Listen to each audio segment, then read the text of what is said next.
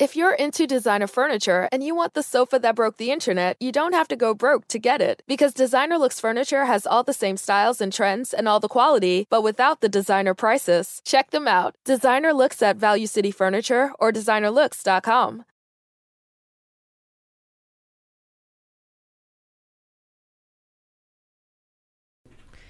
Salve, salve, viajantes, sejam bem-vindos! Apertem os cintos, pois estamos indo para Vênus hoje com uma convidada muito especial. Eu sou a Yas e aqui ao meu lado minha parça. Eu, Cris Paiva. E hoje a gente vai trocar ideia com alguém assim que a gente menciona aqui toda semana no Vênus. Ela nem queria vir. Ela nem queria, Ela mas ela queria. se sentiu obrigada. É? Inclusive, Paula, se você estiver Beijo, assistindo... Paula. Um beijo, Ela tá, Paula. ela tá. Ela tá? Paula, valeu aí por Estamos te fazer a devendo ponte. essa, Paula. Depois você passa o Pix. Tamo nós. junto. Bom, estamos aqui com a maior que nós temos, Priscila Alcântara. Vocês que são as maiores. É isso, obrigada, Muito bom estar cara. aqui. Que Obrigada. honra, que honra. Obrigada por, por ter aceitado o convite, toda a nossa Imagina. insistência. Sim. Não, Eu adorei. Não, não foi tanta insistência assim. Eu mandei um convite, mas eu sempre mencionava aqui a Priscila. Ela foi pontual. Eu fui Daí o resto pontual. ela deixou com essa minha amiga Paula, que é fanzaça de vocês. Exato. Por algum motivo você sabia que a Paula tava sempre assistindo e que a Paula sempre ia me falar de você. Eu paguei a Paula, Priscila. Inclusive, acabei de descobrir que a Paula é paga. É Paula, eu contratei ela pra Caraca, fazer isso. genial Valeu, Paula. marketing. Muito O Pix vem, bom. Paula. Eu vou te contratar pro meu, próprio, meu próximo lançamento. Pode contratar que eu estou Adorei a disponível. estratégia. É tudo.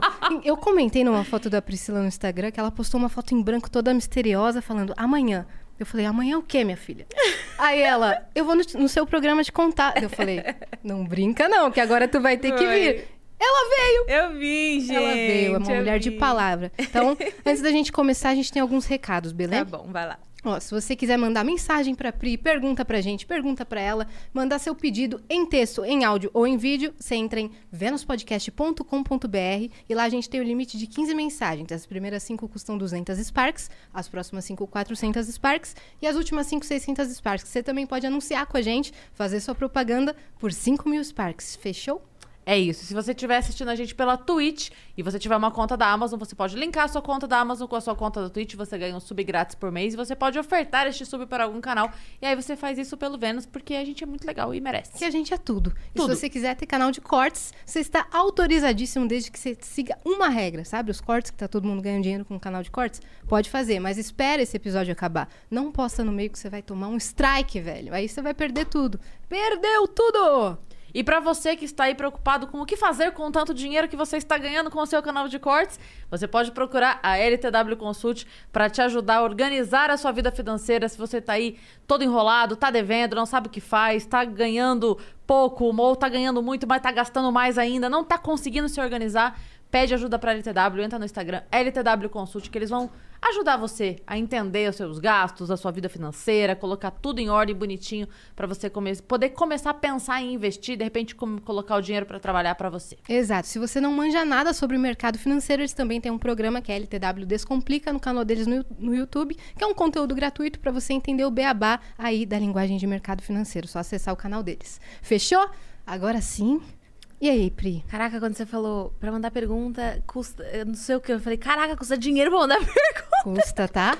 Tá, meus amores? Que aqui o bagulho é chique. É que a porque gente- aí a gente filtra quem tá querendo mesmo falar. Não é caro não, é baratinho, mas é só porque daí não fica, entendeu? Uma festa da achei- pessoa não, é que mandando... esse universo todo novo pra mim. Eu tô adorando as novidades. É. Primeira vez que eu vi um podcast. Tudo, que honra. É, e a gente tá aqui todo dia fazendo esse conteúdo gratuito, certo? E aí a gente cobra um pouquinho Massa. nas perguntas pro projeto continuar andando, que é, É o nosso aí, bebê. é isso aí. O Vênus, inclusive, antes de entrar, a gente tá concorrendo à MTV Miau 2021 na categoria Podcast Nosso de Votem Cada Dia. nelas. Campanha da Priscila. Campanha. Na verdade, eu vim aqui só pra fazer a campanha. Exato. Paula. Então eu queria estar fazendo a campanha pra vocês votarem nas minhas amigas maravilhosas. Não temos maior.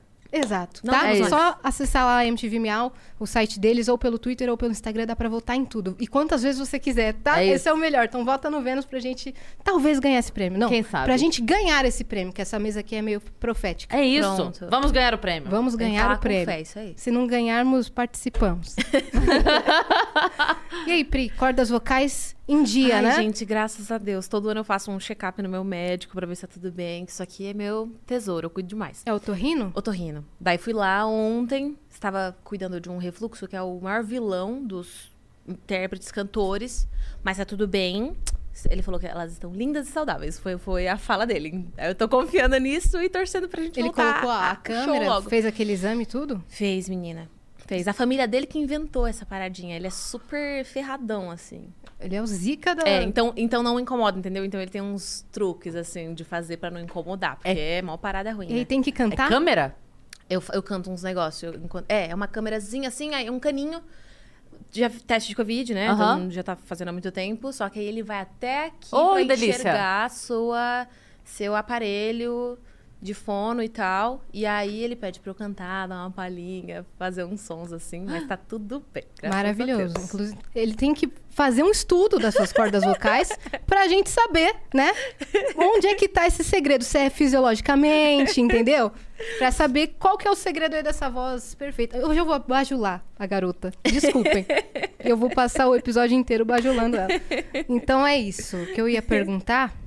Ah, se você viu que a Jessie J tá sofrendo com refluxo. Eu vi, na verdade, eu sou muito fã da Jessie J e eu já tratei refluxo há um tempo atrás, aí agora, por conta né, de uma rotina que eu tava bem puxada, daí voltou e tal, daí eu vi o post dela, já me deu um gatilho, eu fiquei super preocupada, daí eu liguei pro meu médico, marquei, porque eu sou super neurótica, assim, com relação à voz. Se eu pego um resfriado, qualquer dorzinha de garganta, eu já fico mal, assim. Quer ver Preocupada. o mal, preocupada e mal. Eu fico bad, tipo assim, deprê. Quando eu tô, tipo, sem poder cantar, ou eu sei que minha voz tá ruim, nossa, eu fico super pilhada. Daí eu vi o post dela, fiquei super mal por ela, porque eu sei que é terrível, né? Tipo assim, quem canta, fora. é, não é só um hobby, né? Tipo, é difícil você separar a sua vida pessoal daquilo que você faz, né? A gente que trabalha com arte, etc. Então, nossa, meu coração fica super apertado porque eu me imagino nesse tipo de situação. Aí quando eu vejo um cantor que eu gosto, hiper talentosa como ela, né? Passar por uma situação assim, ai, eu só fico torcendo. E aí me dá gatilho também pra cuidar mais ainda da minha. Você marcou o otorrino check-up, né?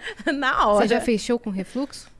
Eu já fiz show, menina, de tudo quanto é jeito, assim, doente de doente, sem voz, mas acontece um negócio que quando você entra no palco a voz surge, não sei explicar.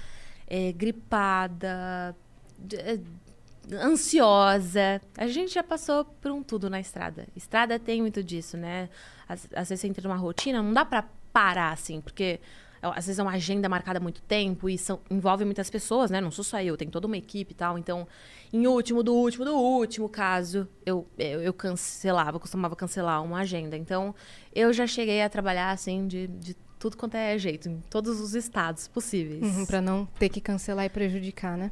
É, e também é, eu tenho muito essa coisa com o público, assim, na questão de decepcionar a expectativa, porque eu, por exemplo, sou a- a- alucinada por shows, assim, eu amo em show, e principalmente dos artistas que eu gosto, e eu sou daquela que prepara a roupinha um dia antes pra ir, ouvir todas as músicas pra ter certeza que vai chegar lá, sabendo cantar todas.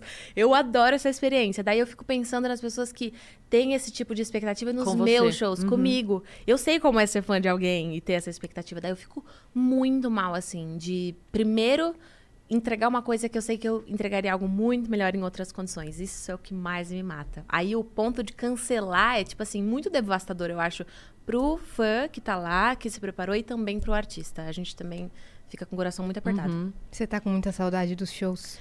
Não, te- não é saudade o nome. Não sei que, que palavra é. Saudade não é mais. Não sei explicar, assim, só de falar já me dá uma euforia. E principalmente por a gente não saber quando é que volta. É o, o praticamente o último setor a voltar, né? Fui um dos primeiros a parar, o último a voltar.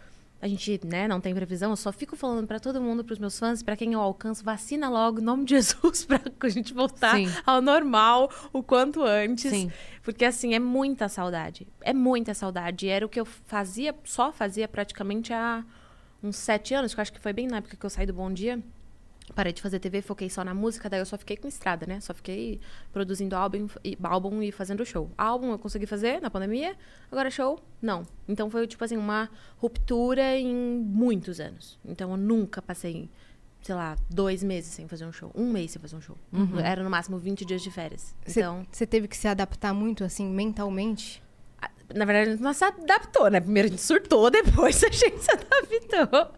Mas, Obrigatoriamente. Assim, obrigatoriamente, depois de uns surdos. Mas sim, né? Eu sempre tratei da minha ansiedade, eu faço terapia há muitos anos. Então, esse contexto todo foi um grande gatilho para todo mundo em alguma área da vida, né?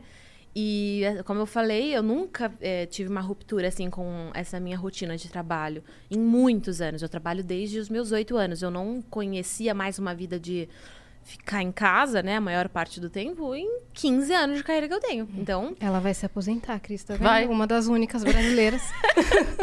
Não, já, já Já poderia. é, já poderia. Ah, é? Não, não, nada. Mas assim, foi muito difícil por causa disso. Então eu entrei numa mega crise existencial, que foi um super gatilho pra minha ansiedade. Então eu, eu brinco, né? Porque agora eu consigo, né, ter um pouco, levar um pouco na esportiva o assunto, mas foi um período muito difícil ali, dois meses depois da, do lockdown mesmo, que eu tive que é, deixar o meu corpo, né, se expressar como ele estava se sentindo. E depois foi um ótimo tempo também para reavaliar é, como eu estava vivendo a vida de musicista, como eu estava fazendo isso. Também percebi que eu já não estava mais tão feliz, estava sobre, muito sobrecarregado, porque eu estava vindo de muitos anos de trabalho, assim, numa correria absurda. Então eu tive que me adaptar, mas hoje eu me encontro, assim, no melhor lugar, muito satisfeita com o que eu estou fazendo, a forma como eu estou fazendo, e também com expectativa para como eu vou voltar a fazer o que eu fazia, que eu sei que não vai ser do mesmo jeito. Eu sei que eu vou estabelecer um outro jeito de trabalhar, um outro ritmo de trabalho, e eu sei que isso vai ser muito mais sustentável. Eu percebi que do jeito que eu estava fazendo era, Era curto exaustivo? prazo. Era, eu já estava exausta, então eu Burnout. não sei para onde eu ia mais, entendeu? E se eu fosse, eu acho que eu ia arrastada. Então, talvez talvez não, com certeza eu não estaria vivendo o que eu tô vivendo hoje, porque foi por causa dessa parada que eu consegui tomar a decisão de fazer essa curva na minha vida. Ah, e também não teria caído na real sobre como eu tava fazendo isso. Tava, tava ruim, tava ruim, eu não tava feliz. Eu não tava bem feliz. E esse período que você dá umas sumidas assim das redes sociais é mais por transição para uma nova era ou mais por ansiedade de redes sociais, de não Ai, saber o mana, que eu sou entregar? muito ruim de rede social. Eu, eu- inclusive, esses dias é um dilema que tá na minha cabeça sobre, pelo menos pra mim, só posso falar da minha experiência, mas eu, enquanto artista musicista, é muito difícil é, fazer arte com música. é, hoje em dia, onde você depende tanto de uma rede social pra poder hitar ou fazer aquilo viralizar, ou depende do engajamento pra sua música eu não absorvi isso ainda. Eu sou muito old school na minha forma de fazer arte, de consumir arte também. Tipo, eu tenho 25 anos, era pra eu adorar a era digital, mas eu não gosto. Tipo assim, minha gravadora odeia, inclusive, que eu falo isso, porque a gente tá na época do streaming, não se faz mais álbum físico e, tipo, por exemplo, é uma coisa que eu sou super apegada até hoje. Eu amo álbum físico Caraca, também. eu, eu não ganhava brinquedo quando eu era pequena, eu ganhava disco, eu ganhava Sim. CD. Então, nossa, tem uma No questão amigo afetiva. secreto, o que, que a gente pedia no amigo secreto Era no final do CD. ano? É. Sim, isso desde muito pequena. Meus pais me, é, me, me educaram nessa cultura, sabe? Então eu tenho uma questão muito afetiva na forma como eu consumo música e automaticamente como eu produzo também. Sim. E o artista, o, o musicista, né, ele não é produtor de conteúdo digital, tipo, necessariamente. Então eu tenho muita dificuldade em, tipo, tá aparecer nas redes sociais todo dia. Fazer um challenge. tipo, Eu me sinto muito estranha fazendo essas coisas. E eu sempre comunico com os meus fãs, tipo, não é que eu sou antissocial, é que eu faço música. E é uma coisa muito diferente de do que produzir conteúdo para as redes sociais, que é um- uma outra profissão, né? Tipo, eu acho incrível quem sabe fazer isso bem, porque eu não sei. Tipo, eu não tenho, sei lá, eu, eu me sinto muito estranha pensando numa música que vai ter que ter uma dancinha. Tipo, Olha como a nossa cabeça, infelizmente, hoje em dia tem que funcionar. Tipo, são preocupações que naturalmente eu não teria enquanto musicista. Então, isso me incomoda muito. Então, quando eu tô- dou uma afastada, é simplesmente porque eu não. É isso, eu sou isso. Tipo, o máximo que eu entrego de conteúdo é o máximo que naturalmente eu consigo. E aí, quando eu, eu tenho que produzir algo que já não é mais do meu natural, é mesmo um esforço, assim. E pra eu forçar a produzir um conteúdo, eu já não consigo. Então, até onde eu puder segurar, eu vou segurar, Então, sabe? quando tem o lançamento, é seu melhor período, porque Ai, meus fãs ficam, meu Deus, agora é, o nosso, é nossa chuva no deserto. Porque ela vai ela vai aparecer muito. Eu até fico brincando, eu tô muito on. Tipo assim, eu tô online demais. Tipo assim, eu nunca me vi tão online. E tá durando, tá na segunda, indo pra terceira semana de lançamento e eu ainda estou aqui postando stories diariamente. sabe? Tá, Ela sabe? veio num podcast, É, sabe? Eu vim num podcast. É um esforço pra mim. Eu sempre falo pros meus fãs, tipo, não é maldade, não é falta de interesse, é uma dificuldade que eu tenho, porque a minha facilidade, o meu natural é escrever música, produzir música e fazer ideias pra videoclipe. É que, na verdade, virou. é, virou uma. Uma das facetas da profissão. É, uma, é, a, né? no- é a nova forma de consumir É, música. então, é como o mercado antes- funciona hoje. Por mais que, assim, é, é ruim, é um saco, cansa. Às vezes você só quer chegar na tua casa e botar um pijama e não aparecer. E aí eu penso, cara, eu já tô o dia inteiro. sem- Aí eu vou, abro uma caixinha de perguntas, É. me esforço pra Eu sei, responder, eu pra interagir. faço isso, tipo... Aí vamos, É. vamos lá, vamos lá, tô aqui. É que, na verdade, assim, talvez essa seja a parte chata. Não é que é. É, Eu não acho chato de fazer. Não é natural. Mas é- é não um é o meu esforço. natural. É, É um vem, esforço. vem de um lugar de um esforço pra É. mim. Mas é assim, se eu pudesse não fazer, se eu não precisasse fazer, eu não faria, né? A minha utopia é assim, escrever música, produzir música e lançar e quem ouviu, ouviu.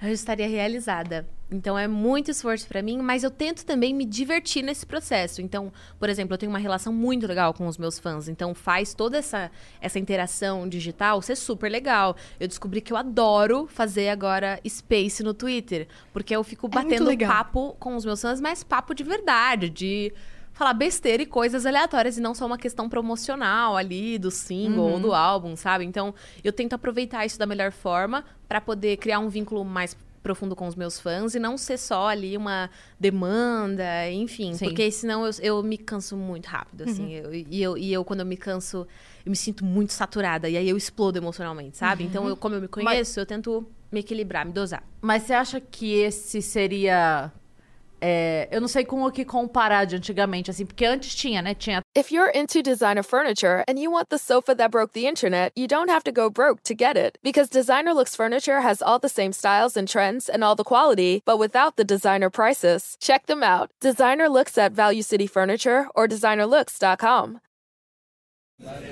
Virginia is for eaters and drinkers, all kinds of eaters and drinkers. For oyster shuckers and slurpers. Winery samplers are all day wine drinkers. Brewery hoppers and distillery sippers. For those who order grits and those who order cheese grits. We all know what the right way to order is. For barbecue triers who turn into finger lickers and meat off the bone suckers. Mm. All right, all this talk of food is making me hungry. I gotta go get some mac and cheese. Like I was saying, Virginia is for all sorts of food lovers. So come love it for yourself.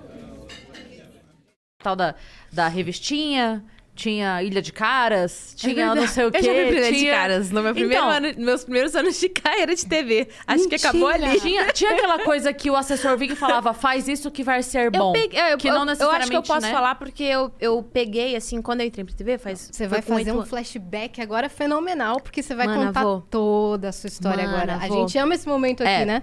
Nossa, tem muita história pra Não, contar. agora a gente vai voltar tudo aproveitando. Mas o que, Então que você ia falar da. Eu ia falar que eu comecei muito cedo, né? Então eu peguei um, é, assim, sei lá, 30, 40% da minha carreira foi né, nesse lugar onde não tinha internet, não era rede social que comandava, era televisão e o assessor de imprensa, a mídia dos portais, dos jornais. Então eu vivi, experimentei muito. Eu tinha uma assessora de imprensa, era tipo, levava pra evento. Isso era um saco, acho que era isso. Presença Então, em evento? Lembrei, É isso- presença em evento. É isso que eu tô. Eu, eu tava tentando fazer uma referência, tipo assim, quando a assessora vinha e falava, faz isso que vai ser bom, Era seria o story hoje, sabe? Era tipo assim, é, vai ter o- tal evento, você vai lá e colocava uma roupa no evento, que às vezes eu nem sabia que evento que era, do que se tratava. Eu tinha que ir lá no backdrop, tirar umas fotos e falar com umas pessoas que eu nunca vi da Você vida. se sente um boneco de E cera, eu né? ficava assim, eu acho que eu prefiro como funciona hoje, pensando bem.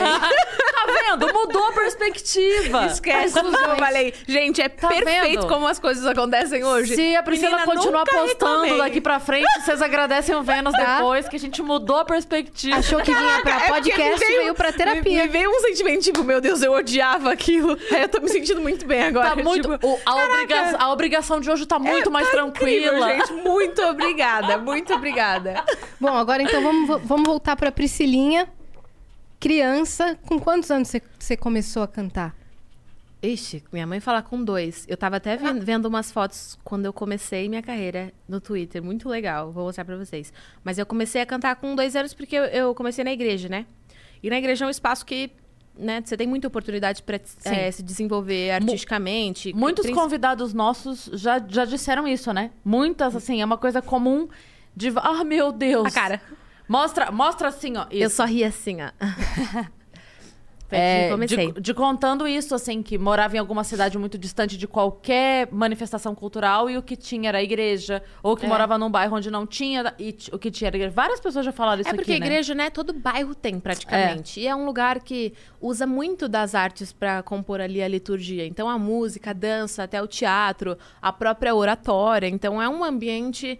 Querendo ou não, por mais que às vezes a gente de dentro da igreja não reconheça, é um ambiente muito artístico, muito artístico. Na verdade, a gente não reconhece. Acho que essa é a grande. É daí onde surgem as dificuldades, né? De, de- da, igreja Sim. interpretar o ar- a classe artística dentro. Que faz parte dela, que faz muito Sim. parte dela. Tem até inclusive. teatro, tem gente que não É, que tem muito. eu teatro. super. Eu tenho fotos aqui, depois eu mostro pra vocês. Eu com papel crepom vestida. É de- uma coisa muito doida, Minha irmã porque... era a brisa, eu era o arco-íris, era, era o Gênesis, a, a, o teatro.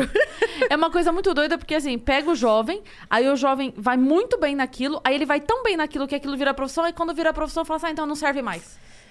É, aí é um assunto muito que dá pra gente falar Né? quatro horas Daqui a pouco a gente vai entrar um pouco mais nele. Vamos, É um vamos. assunto que eu gosto muito de falar. Mas voltando pra onde eu comecei, foi assim: foi na igreja. Meus, pra- meus pais eram é, líderes, né? De jovens e tal. Músicos, eles tinham uma banda. Eles tinham uma banda, Tinham seus uma pais? banda, cantavam em várias igrejas, gravaram um disco. Então eu vim de uma família toda musical. Minhas primas eram parte da banda também.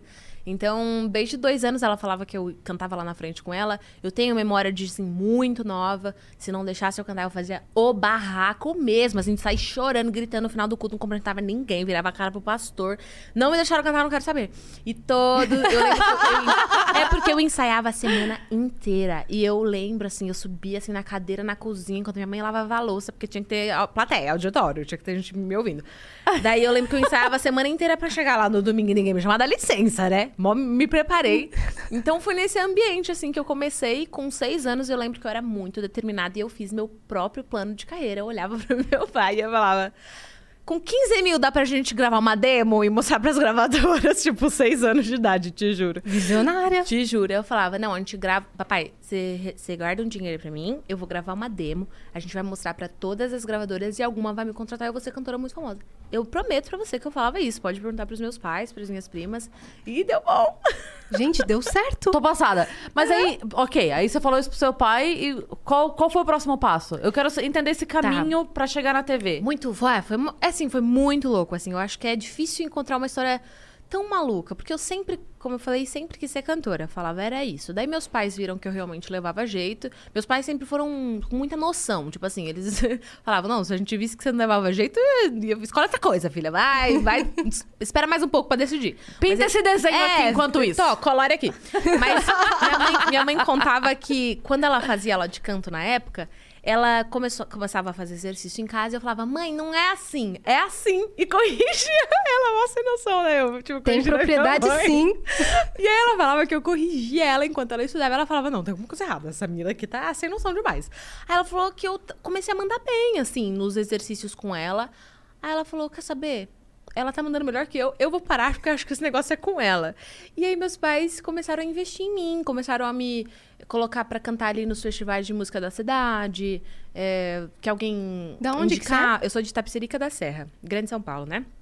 E daí começaram a investir nesse sentido. Até que começou a aparecer, assim, alguns concursos na época, sei lá, Gente que Brilha, alguns programas da Record, Raul Gil e tal. Fui fazer teste pra todos, assim, cantar, pra cantar, porque eu queria ser cantora. E aí. Quantos che- anos isso? Tinha uns sete anos. Ah, já tava muito mais... Ah, super, Ah, já tava super madura. super desenvolvida. Com assim, seis ela fez o planejamento, É. com sete ela queria pôr Eu já em mandei prática. bem, Exato. entendeu? Daí foi literalmente assim, super rápido. Daí eu lembro que eu participei, eh, passei num teste pra um programa da Record. E olha que coisa, eh, não me sinto bem não falando disso, mas a produtora falou assim, minha mãe, a gente vai ter que dispensar a Priscila porque ela é muito boa. Aí meus pais ficaram, tipo assim, sem entender. Não, se ela é boa, por que, que ela não pode participar? Ele, não, não vai dar certo aqui no programa, com os outros. Aí eu voltei super magoada pra casa. Eu falei, que absurdo, eu me dedico pra ser boa. E quando eu sou boa, a pessoa me manda pra casa porque eu sou boa. E eu lembro que eu tinha consciência disso quando eu tinha essa idade, te juro, assim. É, você já fez um estudo se você foi é, cachorro em alguma outra... Porque cada ano do cachorro diz que é quatro, né? Eu não sei. Aí, se você acha que você tinha 7, mas você tinha 28. 21, 28. É, eu acho, eu considero essa pessoa a Maísa, É. mas eu vou, vou, vou me analisar também. Vamos analisar. Tem que ver se não veio uma alma errada tudo na hora de mesma leva distribuir. É tudo da mesma leva. É, é verdade. Porque tem o, razão. o Yuji, no caso, foi pra dança. Também foi muito bom Ele na era dança. outro, assim, ele era fora, fora do comum também. Mas enfim, aí voltei dessa história triste e acabaram lá dentro desse programa me indicando pra um outro, que era do SBT, um programa novo, Código Fama, Celso Portiolli apresentava, concurso musical, não sei o que, não sei o que. Aí meus pais estavam, tipo, meio desanimados pra eu não passar por um, uma experiência meio traumática de novo, mas eu pedi muito. Aí eu falei, fico não, imaginando a sua mãe falando pra você, tenta desafinar dessa vez. eu quero...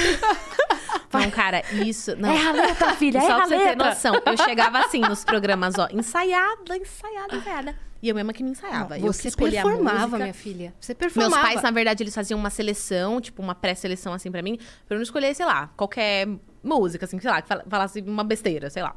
Aí eles faziam uma pré-seleção e botavam na mesa e falavam, escolhe a que você quer. Aí eu escolhia, sempre escolhia Ruge, sei lá, Vanessa Camargo, essa galera da época. Daí eu lembro que eu chegava muito ensaiada, assim. Oi, meu nome é Priscila Alcântara, hoje eu vou cantar tal música e pode tocar em Ré menor. E esperava assim, aí os caras ficavam, mano, que essa criança? Tira ela daqui. tipo, é engraçado. Uma Daí eu cheguei nesse da SBT, fiz o teste desse jeito que eu tô te contando. E aí eu passei nos testes e me apresentei pela primeira vez, ganhei a, a primeira fase. Inclusive, Glória Groove competiu comigo nesse programa. No Código Daniel Fama? O Garcia, Daniel foi lá Garcia? que a gente se conheceu. aham. Ele tava no Balão Mágico já? Acho que ainda não. Eu acho que foi depois. E aí eu ganhei esse programa. Tô tentando contar a história de um jeito que faça sentido, porque não faz sentido, tá? Eu só preciso é, pontuar uma coisa que você meio que ferrou minha infância essa época. Porque você era muito boa. E a minha mãe Eita. ficava te comparando comigo. Ah, isso é chato. Já tratou na terapia, mano? Eu não tratei ainda. Eu vim falar isso pra você. Eu esperei A gente 26 faz uma anos. terapia ao vivo. Eu esperei 20 anos pra te falar isso. Que a minha mãe. Inclusive, mamães não façam isso. Não, mas não era de Não, é maldade. legal. Não era de Era de maldade. legal? É, assim, era. Ela falava, "Olha, corre e vê essa menina aqui. Olha como ela faz. Olha como ela canta bem. Você podia um tentar... exemplo, Exato, assim, um exemplo. Uma referência, uma refzinha. Olha como ela performa. Nossa, vocês têm quase a mesma idade. Caraca, você que eu podia ir num programa desse. aquilo, cara. E aí eu via, tipo, essas oportunidades como... Eu nunca tirei da minha cabeça que todas essas oportunidades... Por que, que eu a- queria tanto? Porque na minha cabeça era... Em alguma dessas oportunidades, uma gravadora vai me ver e vai me contratar. Então, por isso que eu pedia pra minha mãe, me põe na TV, me põe no... Sei lá, em qualquer lugar. Porque em algum lugar vão me ver e vão me contratar. Eu lembro que era essa a minha motivação. Aí eu participei desse concurso, Código Fama, que o Celso apresentava. Durante as minhas apresentações, foram algumas semanas de competição, o Celso achou que eu levava muito jeito pra TV. E aí ele me levava pra fazer umas gravações de sketchzinhas, decorava uma falinha, fazia uma gravaçãozinha, mas ele não contava pra mim e pros meus pais o que era. Ele só falava: "Não, relaxa que eu tenho um esquema aí". E aí, né, era tudo bem, era só umas gravaçõezinhas. E eu fazia tudo que ele falava. Ai, fala aí, decora esse texto. Eu decorava e fazia. Não sabia nem o que eu tava fazendo, mas engraçado. Aí isso, isso acontecendo, né, no meio tempo, assim, das minhas apresentações cantando no programa. Aí eu ganhei esse programa e fui pro México. Olha que história, é muito aleatória a minha história. Com oito anos? Com oito anos. Fui morar um, um mês no México com a minha mãe, num reality show, que era o Código Fama Internacional, com uma criança de cada país da América Latina que ganhou a, a edição regional, né? na- nacional. Então tinha lá a criança mexicana, de Porto Rico, da Argentina, e eu era do Brasil. Meu Deus. E era um programa onde a gente ficava confinado numa casa igual BBB. É, câmera 24 horas. E era um estouro na televisão esse programa. Era, tipo, muito famoso lá no México. Ah, Inclusive, a as gente saía pelo. México, só aparecia as crianças. As mães só acompanhavam. Mas estavam morando lá, quero dizer. É, mas eu só via minha mãe em dois minutos à noite. Meu Deus. Era Você só tá isso. brincando. Era de gente Quase grande, umas assim. chiquititas do... É, é. E sem nerd Do mesmo, reality. assim. Muito engraçado. Aí eu era mais nova da casa e a única que falava português, mas eu tenho uns vídeos muito engraçados. Eu, onde estão minhas maletas? E eu desenroladaço, enrolando um espanhol que não existia, tipo assim, com 7 para 8 anos. E aí tive essa experiência lá no México. E o Celso Portioli fazendo a minha no SBT enquanto isso. E você não tava nem sabendo? Não, nem meus pais, assim, ele só falando, deixa comigo que eu tenho um negócio. Só que lá no México, eu fiquei muito famosa lá no México. A galera me adorou e a Televisa queria me contratar. E aí, eu ganhei, eu fiquei em quarto lugar na competição geral, né? Só que a Televisa queria me contratar mesmo assim, queria que eu ficasse lá. Daí minha mãe a gente não tava entendendo nada, porque do nada, umas coisas absurdas acontecendo. Até então eu só cantava na minha igreja local, em Tapicerica da Serra, e só tinha um sonho. E de repente eu estava no México com a minha mãe com um contrato para ser assinado. Aí minha mãe ligou desesperada pro meu pai e pro Celso Portioli, que é uma pessoa que ficou muito próxima da gente nesse processo. E aí a gente contou, aí o Celso falou assim: não, vem pro Brasil, que eu garanto que tem algo melhor aqui no Brasil. Vem pro Brasil com a Priscila, voltem pro Brasil. Aí a gente confiou no Celso, voltamos pro Brasil. Três meses depois, é, eu fui contratada pelo SBT para apresentar o Bom Dia Companhia. Tá, bom dia. Porque era isso que o Celso Portioli tava esquematizando ali nesse meio tempo. Nunca fiz TV, nunca quis entrar pra televisão, eu só queria ser cantora. E aconteceu que a TV veio antes. E meus pais consideraram uma ideia legal, eu quis fazer isso. O Yudi participou do Código Fama também, ele não ganhou, mas foi nesse mesmo lugar que a nossa vida se cruzou e que ele apareceu na, ele apareceu na minha fita quando o Silvio Santos viu a minha fita. Aí o Silvio Santos falou: E esse japonesinho? Aí o Yudi, quero ele também. Ele juntou a gente. Aí a Mano, gente... quando é pra ser. é, simplesmente. E aí eu fiz carreira na TV. E foi um 10 anos. estouro o E programa Foi um que- estouro e foi o que me projetou nacionalmente pra hoje eu realizar o meu sonho com a música. Mas você nunca tinha apresentado nada. Como que foram os primeiros dias? Teve teste? Teve Não. ensaio? Como Não foi? teve teste, já foi definido que a gente ia apresentar.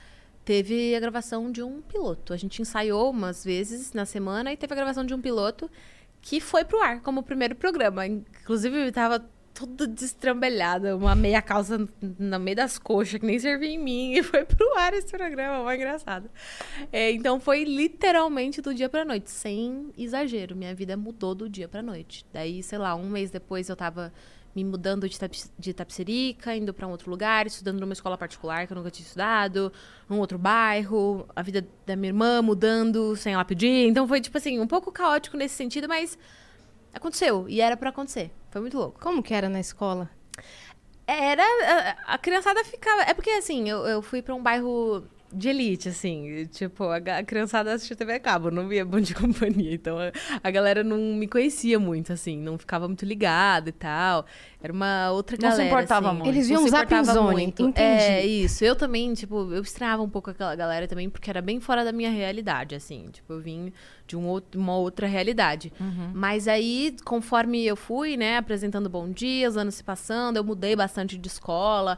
Aí, acho que ali na adolescência era quando a galera da escola ficava mais enlouquecida, assim, sabe? Zoavam? Ou. Não, curtiam, curtiam. Você Eu sabe- era muito... Eu era amiga da escola inteira, assim. Então a Popular. galera curtia pra a caramba. gente, a gente fez o Fritada com o Yudi. O, o programa Fritada. Eu ia sei beber o você- álcool gel. Ah!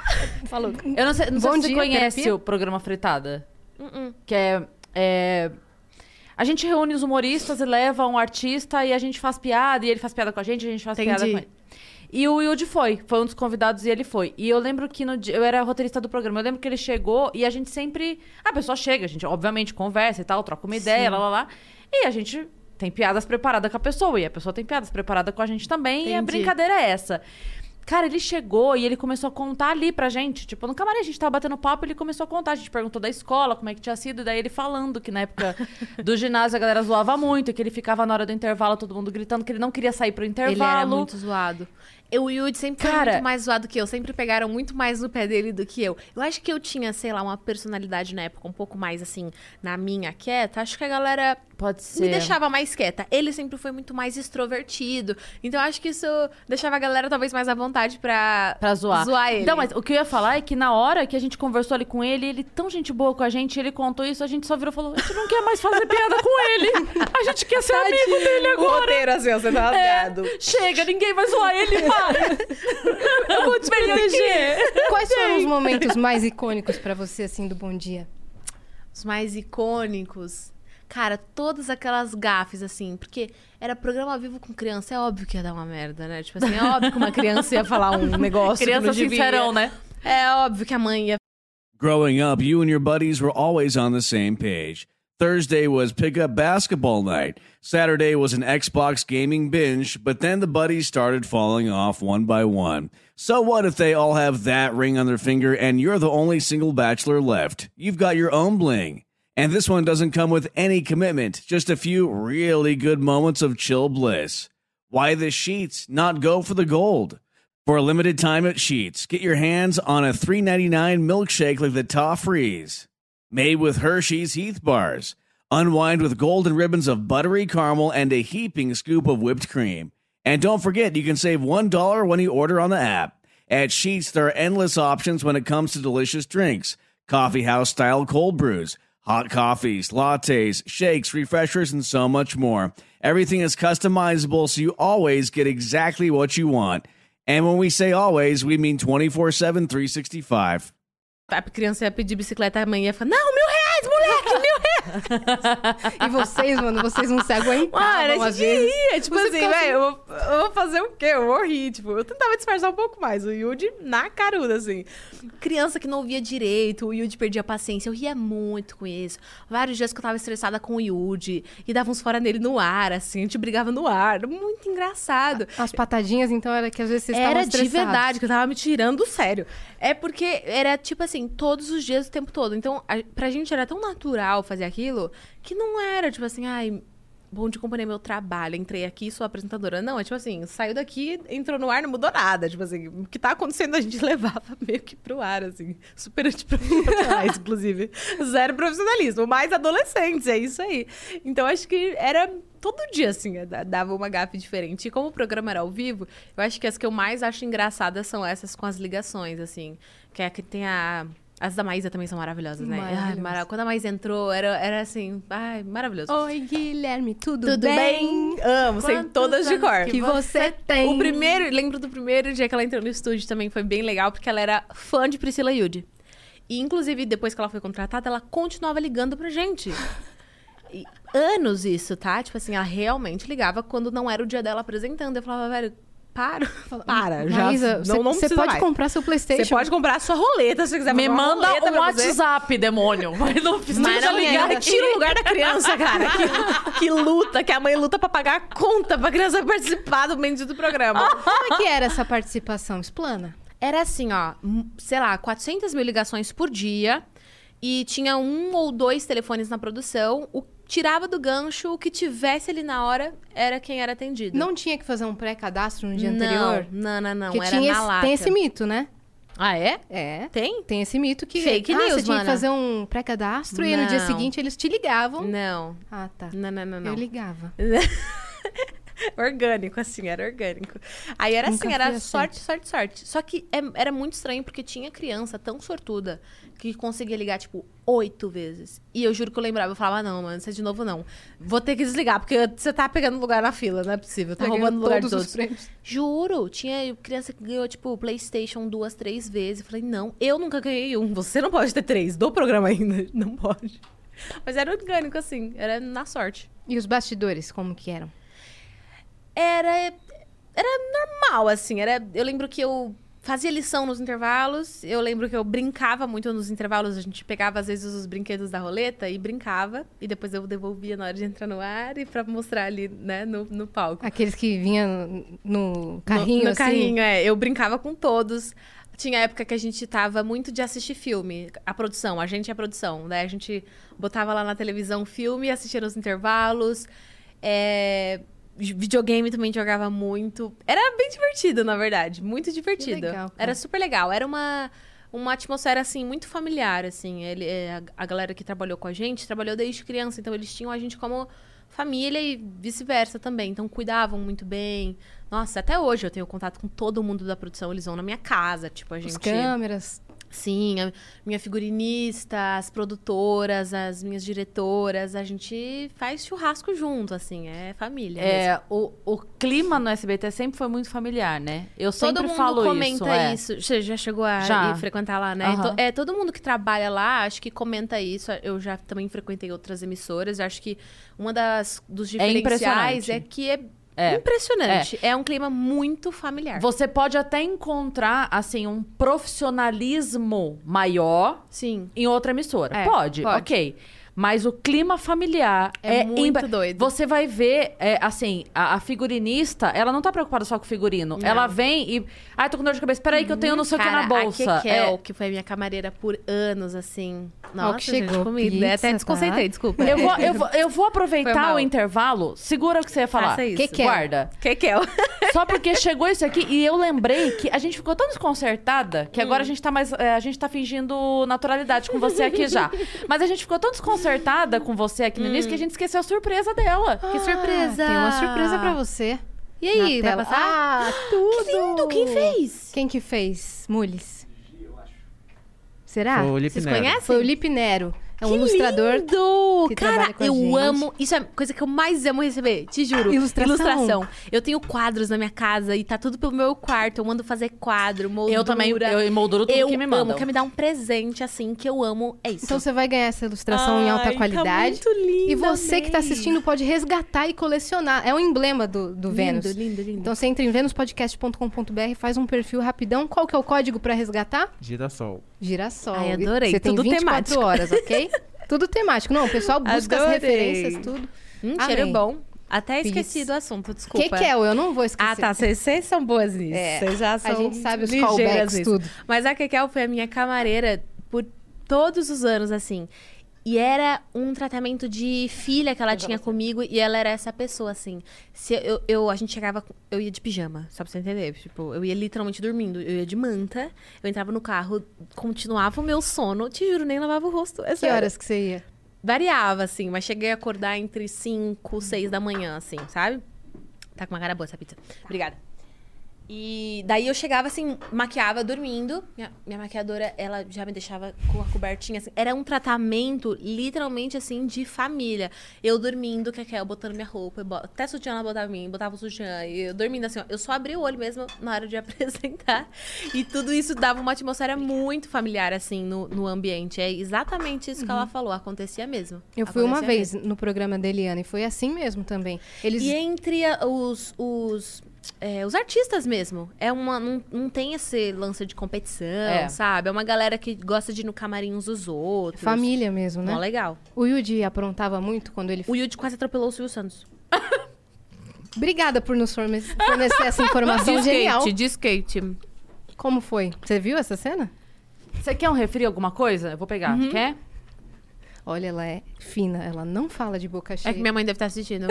e eu vou tomar uma bronca. Ela sempre... Ela separa as broncas, entendeu? Pra, Uhum. pra me dar. Ela faz a lista? É.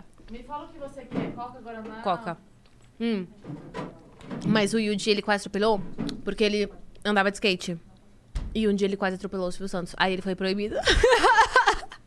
Atropelar o patrão não dá, né, Yudi? Não, mas ele era o Yuji é sem noção, né? Yuji é... Eu falei, abre pra mim, mana, que eu tô com a unha. Vai dar ruim. Deixa eu passar daqui. Olha aí, a que é o mal acostumou ela. Cara, e pior que é verdade, porque eu chegava em casa e minha mãe falava que não é SBT não, minha filha.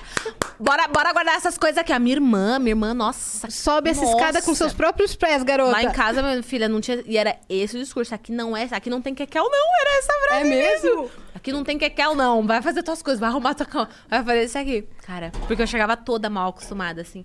Ai, cansada. bota- Você era meio dura, assim, de fazer as tarefas Eu sou. domésticas? Eu sou, cara, eu odeio muito, muito, muito.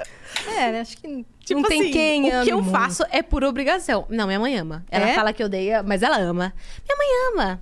Ama sim. Faz com ela é bem. Dona Hermínia, sabe? É. Que reclama fazendo e se alguém fizer, briga porque fez no lugar dela, entendeu? Ou, fa- ou reclama que não fez ela, igual. ela fala, ai, ninguém me ajuda nessa casa aí, você vai ajudar? Não era assim. Não era, ela refaz tudo. Uhum. Ela chama a- as amigas pra ajudar ela a limpar. Ela refaz tudo. Eu falo, anjo, se paga então. O que você vai fazer tudo de novo? A sua mãe que limpa a casa toda? Ela tem uma ajudante, só que Ufa, é... né? Não, mas ela limpa. Ela limpa, porque ela é, é dela. Uhum. É dela, assim, deixa ela limpar. Ela desestressa limpando. Fala Ariana Nucci. Ariana, a Ariana não Ariana Nucci, humorista, ela veio aqui. Ela, se você vai na casa dela comer e você levanta, tipo, pra lavar o prato educadamente porque você comeu, ela briga, e não é porque ela tá brigando do tipo, não precisa. Não, é que se você lavar, ela vai lavar de novo. Ela tá preocupada com o detergente que ela vai gastar duas vezes. Entendeu? Porque ela quer fazer Ela vai lavar dela. outra A minha vez. mãe, ela vai deixar, mas ela vai reclamar de quem lavou. Olha. Mas a sua mãe é tudo, né, velho? Ela te acompanha em muita coisa. É, minha- é, eu sempre fui acompanhada Seu pai pelos também? meus pais, é, ou um ou outro, assim. Na época da televisão variava bastante. Às vezes minha irmã também me acompanhava, mas minha irmã não gostava muito.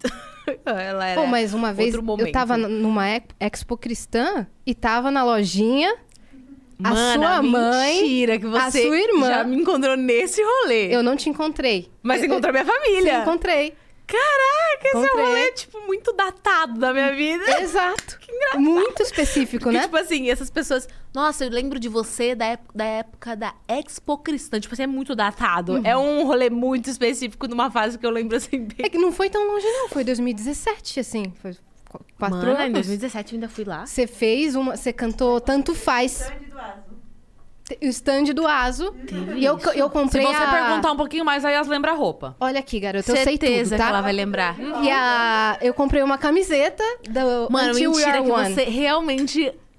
É que, Tipo assim, andava comigo, assim, me Sim, acompanhava. sim. Que massa! é que eu, que eu- fico fingindo costume aqui, mas direto eu me entrego, velho. Por que, que, que eu entrei nesse massa! assunto? Eu não sei, mas eu me entreguei. Mas eu adorei saber, porque Adorou? isso é prova de que você acompanha real. Real, Não, mas- eu tenho a camiseta. Mano, É que- a camiseta é um, é um nível, assim, de acompanhar. É que aí as contou discretamente. No início eu não ia dedurar, mas já que ela tá se dedurando, eu vou dedurar. O Ela dia que está você respondeu a foto que ela falou que comentou, Ah.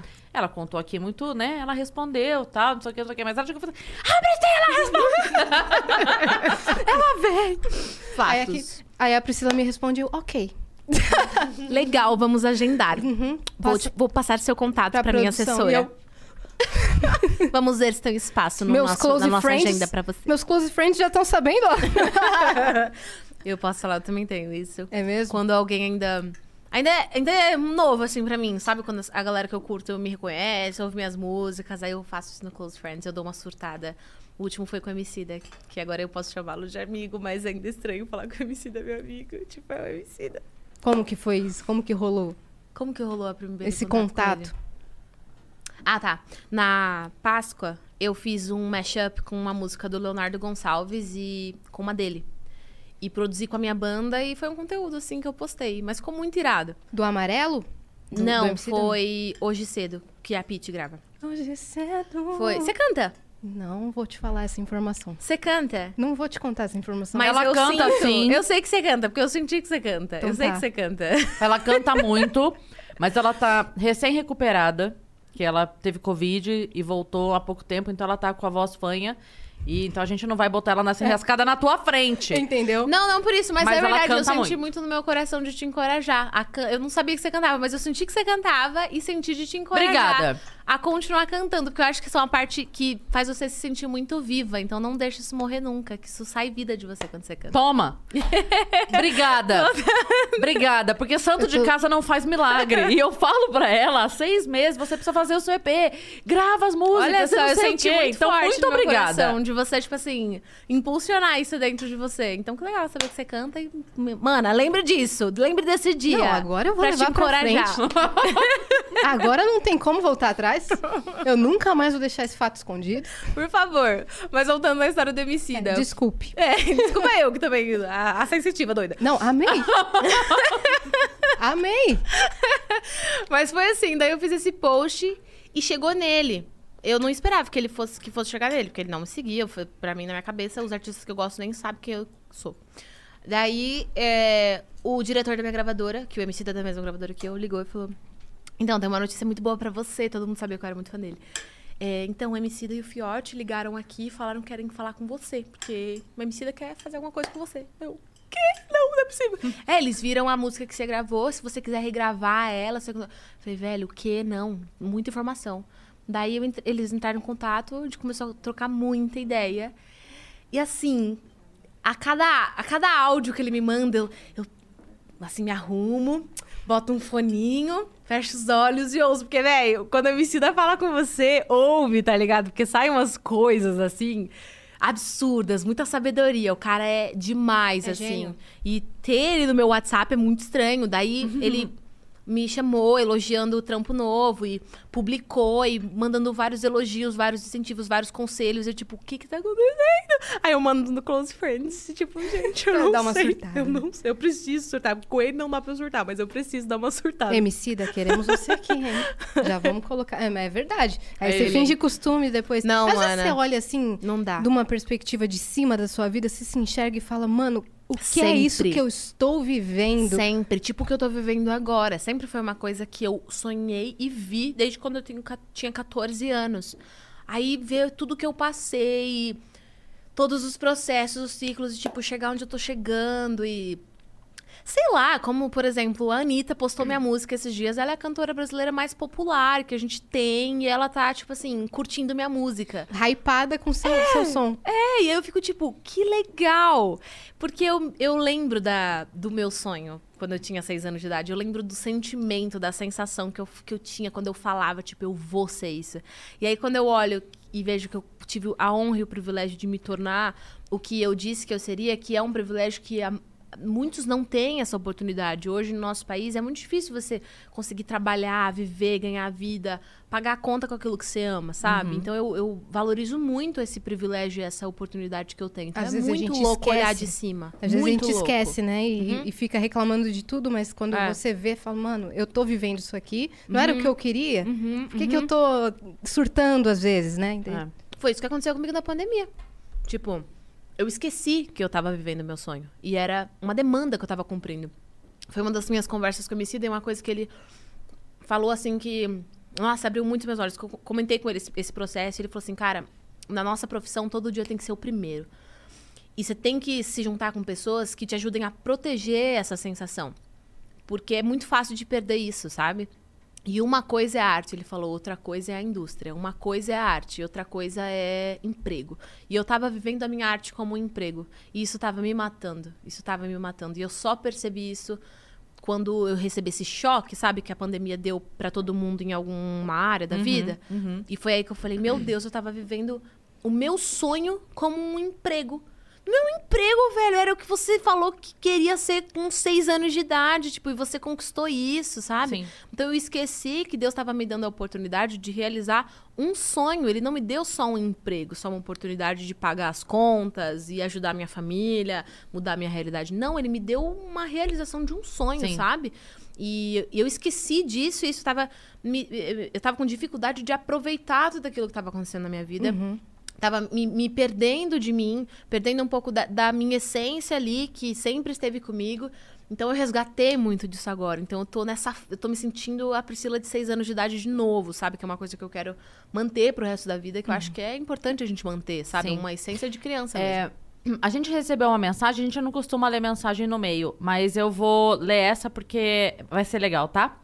É, Tiago Skitter, Skitter, fala Skitter? Sim, trabalha comigo. Aham.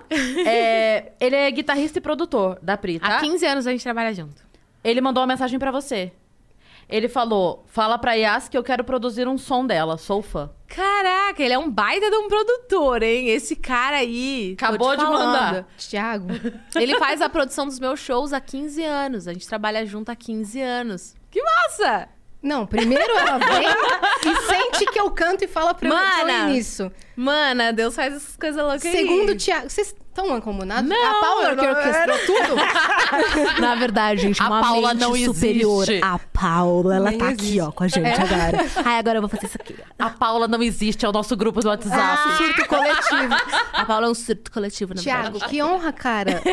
Eu quero muito que você produza meu som, então, quando a gente descobrir qual Mana, é. eu vou... Mana, eu sou chata, hein? Quando eu, quando eu conheço uma pessoa e eu enxergo algo nela, eu sou muito chata. Eu vou pegar no teu pé de verdade. De Pode verdade, pegar. porque eu sou dessas. Chatona mesmo. É, vai ser uma honra. Priscila Então Alcântara tá bom. ficando no meu... Toda Então tá bom. semana. Saindo daqui, eu vou trocar contato já do Thiago e você. Tá, fechou. Vai que fazer legal. a ponte. Ai, já tô animada. Já temos um... Saiu um projeto Tem a ver com essa já. história. Imagina? Adoro Imagina dar parte, certo adoro. e- Mano, não imagina, a gente Não, faz dar certo. Vai dar certo. Já É deu. isso. Deu É certo. isso. Olha que coisa louca. Quando der Aconteceu certo, aqui. Tu vai ver e vai falar, caramba, eu participei disso, eu fiz a ponte. E eu É vou estar isso. gravando isso. Então, gente, essa música que vocês estão ouvindo, eu tava lá no dia que a gente sonhou com ela. É isso. Tudo. Até perdi onde a gente tava, porque... Não, agora eu fiquei muito Coisas chocada. mágicas acontecem. Ah, a gente tava falando da minha conversa com a Emicida Ah, e é. da coisa que eu redescobri sobre não Isso. tratar minha arte como um mero emprego, mas a realização de um sonho que, de E eu ia é. te falar que uma vez você falou uma coisa. Não pense, por favor, que eu sou stalker e obcecada, ok? Não, amiga. Mas é que você falou uma frase que me marcou muito, que foi não pule degraus. Uhum. Aproveite, é, dê passinhos pequenos, mas continue dando os baby steps É. e tudo mais. Então eu sinto que talvez você tivesse pulando alguns degraus e não aproveitando a subida na escada. Era bem isso. É, sabe quando você faz um negócio tipo, ah, três shows por semana, mais um.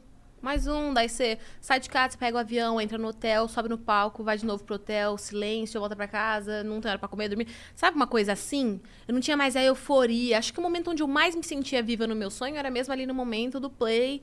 Mas é, eu, eu, por exemplo, tava deixando de escanteio outras construções. Por exemplo, essa construção que eu tô fazendo agora, dessa transição do gênero musical, que era uma coisa. é- Era, é um, era um destino pra mim. E eu já não tava mais me movimentando em direção àquele destino. Eu tava confortável no lugar onde eu tava. Então eu precisei acordar pra vida. Então foi mesmo assim, durante a pandemia, Deus falou: Anjo, você já sabe o que você tem que fazer. Eu já. Eu já você tá ligada. Não então- tem como eu te dar mais vamos lá, né? vamos, vamos tá, vamos tá fazendo o que você tem que fazer, porque em senão eu não prática. consigo fazer sua parte, né? A gente tem, é, um, é um coworking aqui. Então vamos sair do momento televisão pra entrar pra sua carreira musical, porque a parte musical tava meio em off nessa, nesse Tava período. total em off, assim. O meu sonho sempre foi que as pessoas me conhecessem como cantora. Só que a televisão era a minha cara ali, né? Então poucas pessoas sabiam. Eu cheguei a gravar álbuns de estúdio, mas era mais pra realização pessoal do que fazer acontecer na carreira, sabe? E era, era assim, ficou em segundo plano pra mim. Mas ainda dentro de mim, eu, eu sabia que esse era o meu destino, era a música, sabe? Você continuou cantando em casa? Eu continuava, eu, eu fazia algumas agendas de show, sabe? Tipo assim, é como os álbuns, os primeiros que eu lancei eram do gospel, então às vezes eu fazia agenda em igreja, mas eu não era conhecida por cantar, assim, sabe? A galera sabia. A estética do- da capa dos álbuns era tudo, né, Pri? Mana, depois a gente fala num outro momento sobre. Meus fãs vão. Olha, se você juntar com meus fãs pra acabar comigo, vocês vão acabar comigo. Eles adoram falar do meu passado, das minhas capas, das- dos meus looks. Eu amo o conceito. Não fala dos meus looks antigos. Não, Eles têm um amo. valor afetivo. Eu amo, eu amo. A esté- o conceito dos álbuns da Pri, Oh, mas eu posso falar, era vontade de fazer um conceito, mano. Era o que tinha. linda. Tipo assim, era muito limitado na época. Aí eu falava, cara, eu quero fazer algo diferente. Aí eu pegava a guitarra e colocava na frente. Rebelde. o emo voltou. Emo's back. pro meu nicho ali da igreja, nossa, desbravadora na época. Porque eu sempre tive isso dentro de mim. Então eu fazia o que tinha. Por isso que eu me orgulho muito das minhas fases. Não, eu, eu Total, orgulho- eu dou risada, dou muita risada. Mas assim, muito orgulho também. São memes, né? São memes vivíssimos, assim, vivem até hoje. O que, que a gente tava falando? E aí Desculpa, você fazia esses álbuns, mas dentro das igrejas que Pois você é, cantava. então era uma coisa muito assim em segundo plano. Daí quando eu saí da televisão, é, foi muito louco, porque eu, eu perce- hoje eu percebo que eu realmente não tava botando fé nem eu mesma na minha música mais. Porque o meu primeiro instinto quando o SBT acabou o contrato foi: eu vou produzir então um programa independente e vou continuar na TV. Esse foi meu primeiro instinto. Nem passou pela minha cabeça, tipo, ah, vou aproveitar que a televisão, né, que o acaso me fez parar com a televisão, vou investir de novo na minha música, que é o meu grande sonho. Não, isso me- hoje me faz ver o quanto aquilo estava morto dentro de mim e que perigo, porque era o meu destino. Então eu tava me desprendendo do meu destino por causa do conforto mesmo. E aí eu lembro que foi o momento mais difícil, mais duro da minha vida. Eu tinha ali 17 para 18 anos e foi ali que eu cresci, que eu virei gente grande, foi ali que eu assim, finquei raiz mesmo na minha identidade, no meu propósito, porque eu lembro que eu fiquei meses assim no meu quarto só orando e falando: "Deus, eu não sei o que fazer. Eu não tenho mais contrato com a televisão. O programa independente que eu tava tentando, né, até então, deu errado. E ninguém me conhece na música. O que, que eu vou fazer? Tipo, a minha família trabalhava comigo, então eu ficava, tipo, o que que eu vou fazer? Não Quantos tenho o que anos fazer. que você tinha? 17 para 18. E você saiu da TV Bom Dia com quantos anos? Esse- essa idade É? mesmo. É, essa idade mesmo. Eu tinha 17, então Foi, porque vocês entraram na, na maioridade, não? É que A o Yudi já tinha entrado, essa. né? Há muito tempo. Yudi né? já era tava com pai, 32. já. Brincadeira, gente, o Yudi não é pai, ele não tem Brincadeira, filhos. Yudi. É, mas é, foi por causa, alegando que realmente a gente já tava grande pro programa, assim, né? De idade, assim, de Porque de eles são os maiores, ok. e que eles não tinham um projeto pra gente, né? Incoerente depois a Silvia Bravanel aproveitou, é, entrou lá, né? Muito mais velha que eu. É porque, o que, que aconteceu? Mas tudo bem, Inclusive, foi, o comeback... mas foi bom, É que ela porque... tem um negócio que é, é filha do dono, que chama. Ela não pode se comprometer. Cai, cai, cai, cai, cai. É, mas eu, foi bom, porque se não fosse, por exemplo, uma ruptura daquela, eu não teria reavivado ali meu sonho da música e nada disso teria acontecido. Então, eu fiquei- mas foram meses num limbo, sabe? E foi aí que eu participei do programa do Danilo Gentili, e cantei é, Espírito Santo, que era uma música que eu tinha escrito. É, é escrito, né? Que fala? Escre- Escrevido, não é, né? Mais uma que, o- É. que o Danilo tava ali no, tava ali no, no ponto, assim. Mana, foi. E daí, eu lembro que meu pai publicou essa música, porque eu tinha feito uma gravaçãozinha dela num estúdio com um parceiro meu, um produtor de Brasília. E o pai publicou, ah, tá parado esse vídeo aqui, vou postar no YouTube. Daí, quando eu cantei no Danilo Gentili, a música que eu tinha postado bombou, viralizou. E aí, a galera começou a me conhecer como cantora. Olha que coisa nada... Tudo, tudo na minha vida é de repente. Eu só tenho que ser fiel mesmo ao, ao meu propósito. Porque as coisas, elas se encaminham. Quando você começa a fazer o que você tem que fazer. Mana, eu só tenho que dar um passo de fé. Na Exato. minha vida é sempre isso. Só que é sempre no escuro. E por isso que se chama fé, Como né? que veio essa música? Você que compôs? É, tipo assim, eu, eu desde os meus 14 anos. Então era mais uma das músicas que eu tinha escrito. Eu nem gostava muito dela, não dava nada pra ela.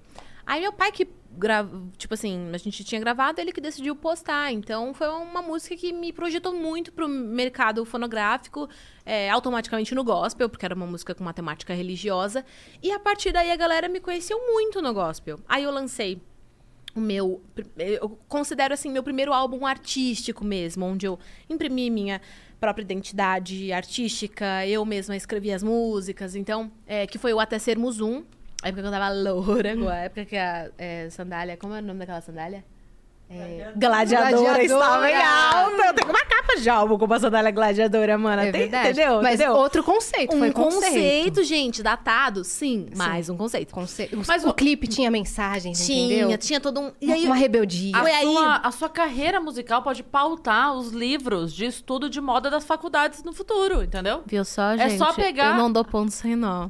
Entendeu? Pega ali, estuda aqui, ó. TCC da carreira Priscila Alcântara. Podem Pronto, fazer. pronto, é isso. É isso mesmo. Acabou. É isso aí. Aí foi isso. Aí esse foi meu primeiro álbum de estúdio bem com a minha identidade artística. Foi quando eu já tava com uma cabeça bem definida do que, eu- do que eu queria com a música. Que o plano nessa época era isso que eu tô vivendo hoje.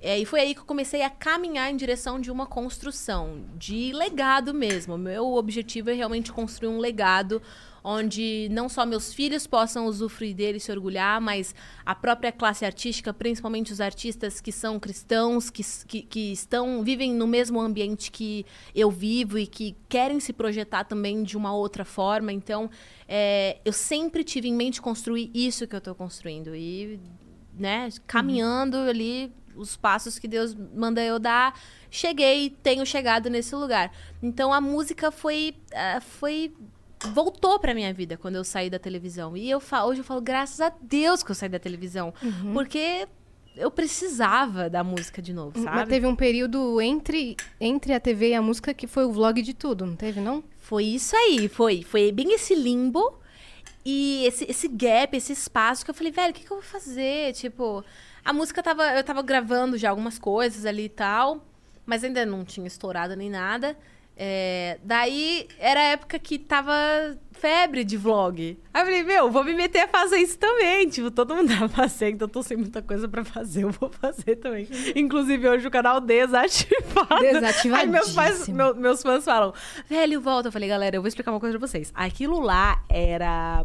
Era ócio, era falta, eu não tinha o que fazer. Aí eu fiz aquilo. Aí hoje a cantora tem muito o que fazer. Aí a cantora não faz mais, entendeu? Foi só um são momento. fases, são eras. Foi uma fase, entender que assim. A Priscila é feita de eras. Eu não sou vlogger, não sou youtuber. Temos profissionais que produzem isso. Eu não. Eu só fui enxerida na profissão Você dos colocava outros a mesmo. GoProzinha assim, ficava Menina, dançando. fazia um monte de besteira. Tu acha que eu não sei, ô garota? Botava minhas primas ali pra gravar. Hoje elas têm, tipo, 18 anos, adolescentes. Ah, apaga aquele vídeo. Falei, não vou apagar não. Vai, Vai ficar lá, ficar vai lá. passar vergonha junto comigo, palhaça. É, eu gostei de um vídeo na época. Eu acompanhava desde essa época, meu amor. Ah, Eu tô- garota. Ai, eu amo encontrar, assim, Entendeu? pessoas que me acompanham. Seus fãs, como é que é isso? Nos dias de luto e nos dias de glória. Exato. E você recomendou uma loja de roupa da China. Eu fui super influenciada, Eita, garota. Meu Deus, Cê- as publi da época. As publis, tu, com- tu recomendou. Eu falei, nossa, eu vou entrar. Tinha Mano, acabado de fazer um Caraca, cartão que de legal crédito. lembrar disso. Ai, eu adoro fazer perspectiva da minha vida. Tipo assim, caraca, eu lembro dessa Você publi. Aí lembra hoje eu dessa? penso nas publis que eu faço, nas campanhas que eu faço. Ai, Legal, é legal dar valor, é legal dar valor. Momentos, Tá né? vendo? É legal. Sempre valorize, gente, os pequenos momentos. E eu vendo isso assim, por trás do computador, nunca ia imaginar que eu ia trampar com internet também. Mano, entendeu? e que a gente ia estar hoje um dia aqui Não, falando eu não imaginava. toda essa jornada. Eu não imaginava. Loucura. Esperei por esse momento? Esperei quieta. Loucura. Eu esperei quieta e Muito ele bom, chegou. Muito bom. Ah, daí teve esse gap, aí você fez o vlog de tudo e depois. Aí depois parei, né? O blog de tudo. Enfim, O finado foi só, foi só um surto. Foi só um surto meu mesmo. Luto. Eu tava tentando me redescobrir, galera. É isso. É, daí me encontrei fazendo vídeo pro YouTube. Mas aí a carreira como cantora andou. Aí eu comecei a fazer bastante show, começou a vir agenda Shows e tal. abertos. É. E a galera começou a curtir meu som, assim, e eu comecei a me dedicar, assim, desenvolver realmente a minha trajetória na música e crescer pessoalmente, que é, as- o meu- meus processos pe- pessoais, né, é, foram os grandes, assim, maestros dessa minha jornada toda. Tudo é, na verdade, né? A gente se desenvolve na vida a partir do que a gente se desenvolve aqui dentro. E aí a gente externa isso em tudo que a gente põe a mão, né? Então, na minha vida foi exatamente assim. Cresci demais, assim. Vivi muita coisa incrível, tipo... Uma indicação ao Grammy, tipo... Que? Dani, eu perdi. Daí que eu perdi. Eu tava lá, toda linda. Fazendo Entendeu? Cada um- e a Rosalia, tipo, meu, que surto, assim. Onde que foi? Foi Las Vegas. Tudo. Fui pra Vegas, Você foi pra mano. Vegas, tipo cara. assim, mas fui pra Vegas não turistar. Por uma indicação ao Grammy. Grammy, minha querida. Entendeu? Não, mas eu Que que tenho, foi eu tenho um negócio dentro de mim Foi de o- voltar lá e pegar Foi uma o gente que foi indicado? Foi o gente. Nossa, que orgulho eu tenho de falar disso, pelo amor de Deus. Gente, foi um. Foi assim, uma coisa. Foi, Foi um uma obra. momento, foi uma obra. E assim, modéstia à parte, porque é, eu considero, quando eu elogio esse trabalho, todo mundo que foi envolvido. E a grandeza da arte, que ela é maior muito do que o artista, né? Então, quando eu elogio uma obra de arte como gente, não é me vangloriando, não é porque eu produzi, é porque aquilo se tornou maior do que eu. E é isso, né? Eu acho que é, nossa, é muito lindo quando o artista pode observar a arte dessa forma, deixando ela livre para ela se tornar até maior que ele. Isso é legado, né? Eu, eu vou morrer, Sim. mas minha arte vai ficar ali, ela, vai- ela é eterna. E então, gente, foi maravilhoso porque foi meu último álbum no gospel e foi um álbum muito desbravador porque eu queria deixar um legado muito louco porque eu não sabia que eu ia fazer essa quando eu ia fazer essa transição eu sabia que é um, um dia mas é muito interessante agora que eu fiz essa transição observar que o meu último álbum no gospel é, foi um trabalho tão desbravador e que eu creio que deixou um legado porque trouxe essa narrativa de é, o crente também é gente, então existe a necessidade da gente falar sobre outras temáticas além da temática religiosa.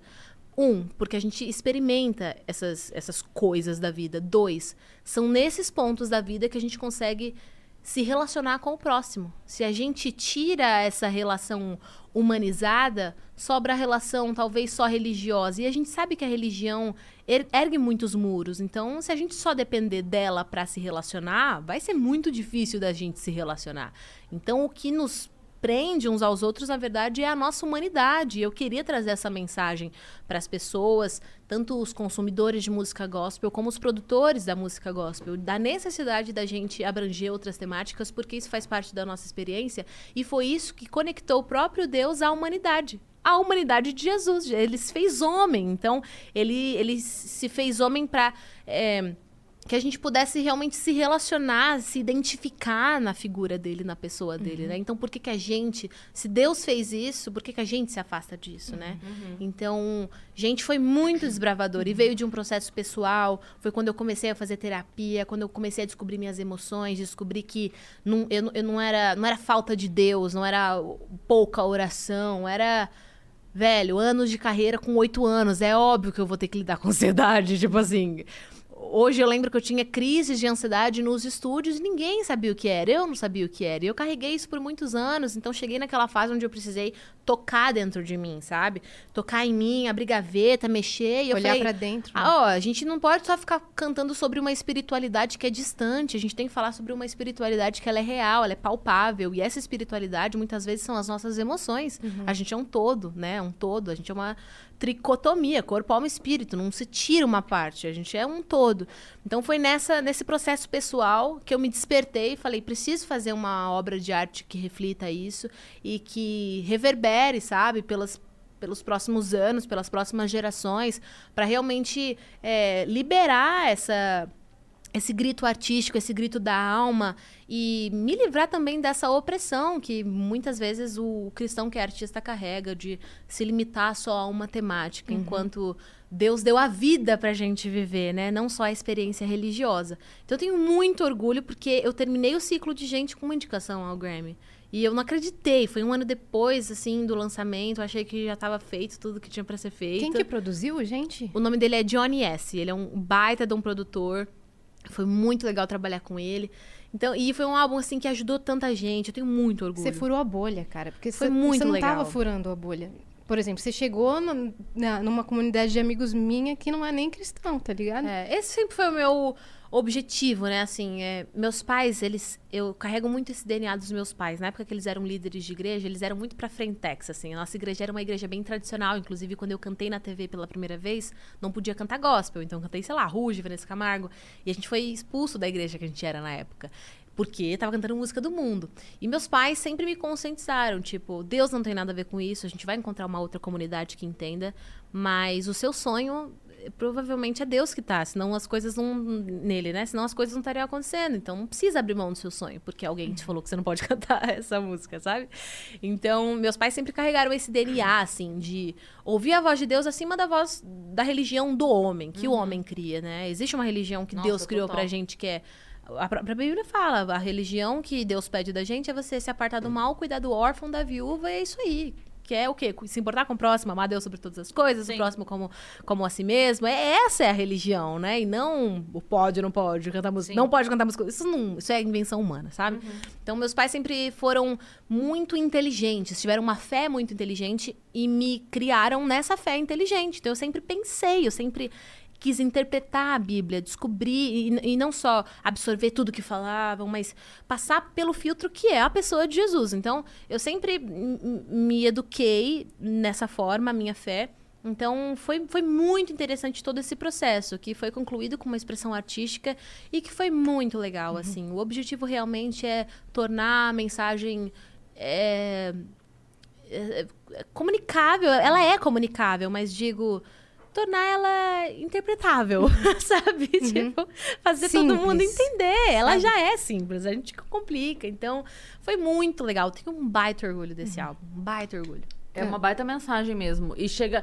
Porque o que você falou da religião, ela realmente cria muros que distanciam, né? Porque Às são, vezes é, são pessoa- perspectivas, Sim. né? São perspectivas, são cosmovisões. Então, a religião, ela envolve a cultura, costumes, a sua tradição. Então, ela afeta a forma como você vê o mundo e automaticamente a forma como você vê e lida com o seu próximo. Então, se a sua religião ela é humana demais, ela vai estar necessariamente a sua visão pode estar contaminada com um pouco de egoísmo, um pouco de ambição, um pouco de si mesmo, sabe?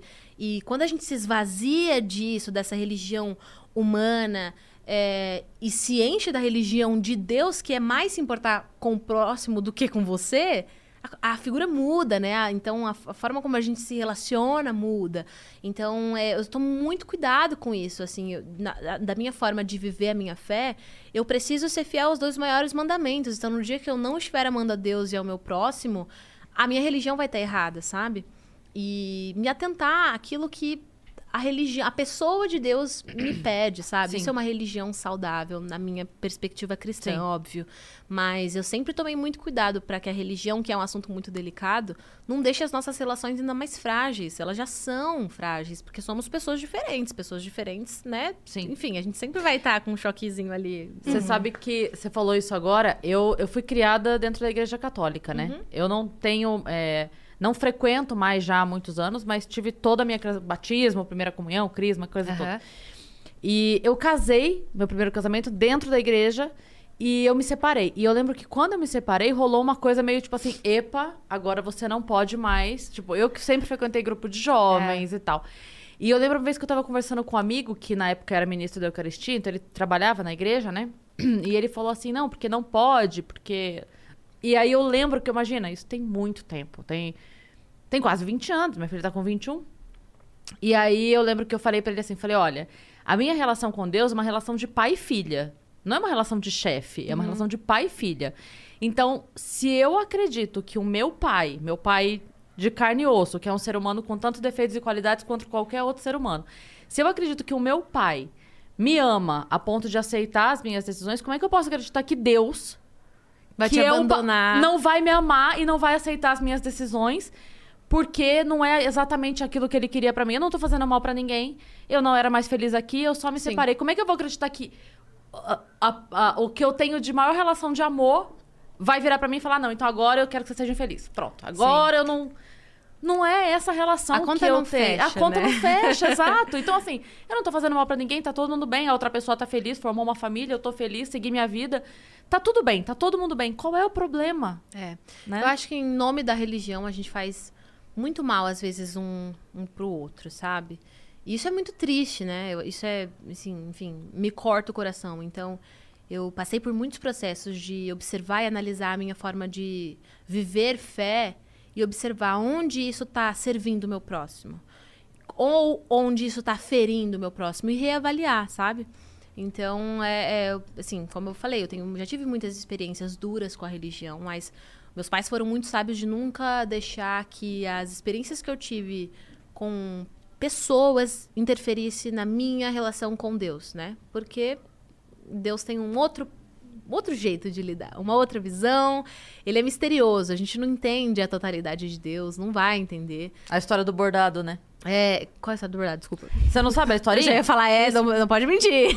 Não, não. É porque tem, tem uma historinha, eu acho muito bonita essa história que diz que a, a mãe tava sentada na cadeira bordando, assim, e aí o menino pergunta alguma coisa e ela fala assim: ah, é porque os planos de Deus são como esse bordado. Quando você olha daí de baixo, é todo um emaranhado. Mas quando eu viro, aí É. você vê o bordado feito. A então, gente assim, vai entender no a final. nossa, no fim das contas, a gente a nossa vai perspectiva aqui de É baixo do limitada. bordado é tipo. Ela, um monte de ela é contaminada com as É. nossas ansiedades, com as nossas preocupações, com os nossos medos, com o nosso ego, com os nossos julgamentos, com os nossos preconceitos.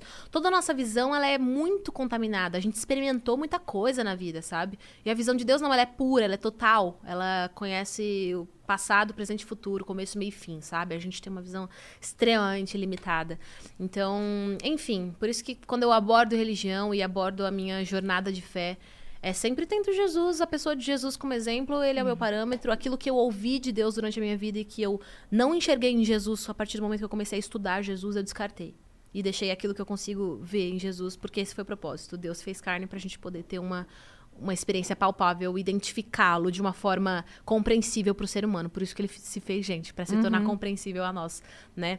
Então, é um assunto muito delicado, mas que eu sempre abordo assim, da forma mais compreensível, porque me dói muito saber que é, a, a minha- as- a própria comunidade, minha própria comunidade de fé, às vezes a gente fere quem não, que não é da nossa comunidade por questões humanas e não exatamente por aquilo que Deus disse ou estabeleceu, sabe? Uhum. Como certo, enfim.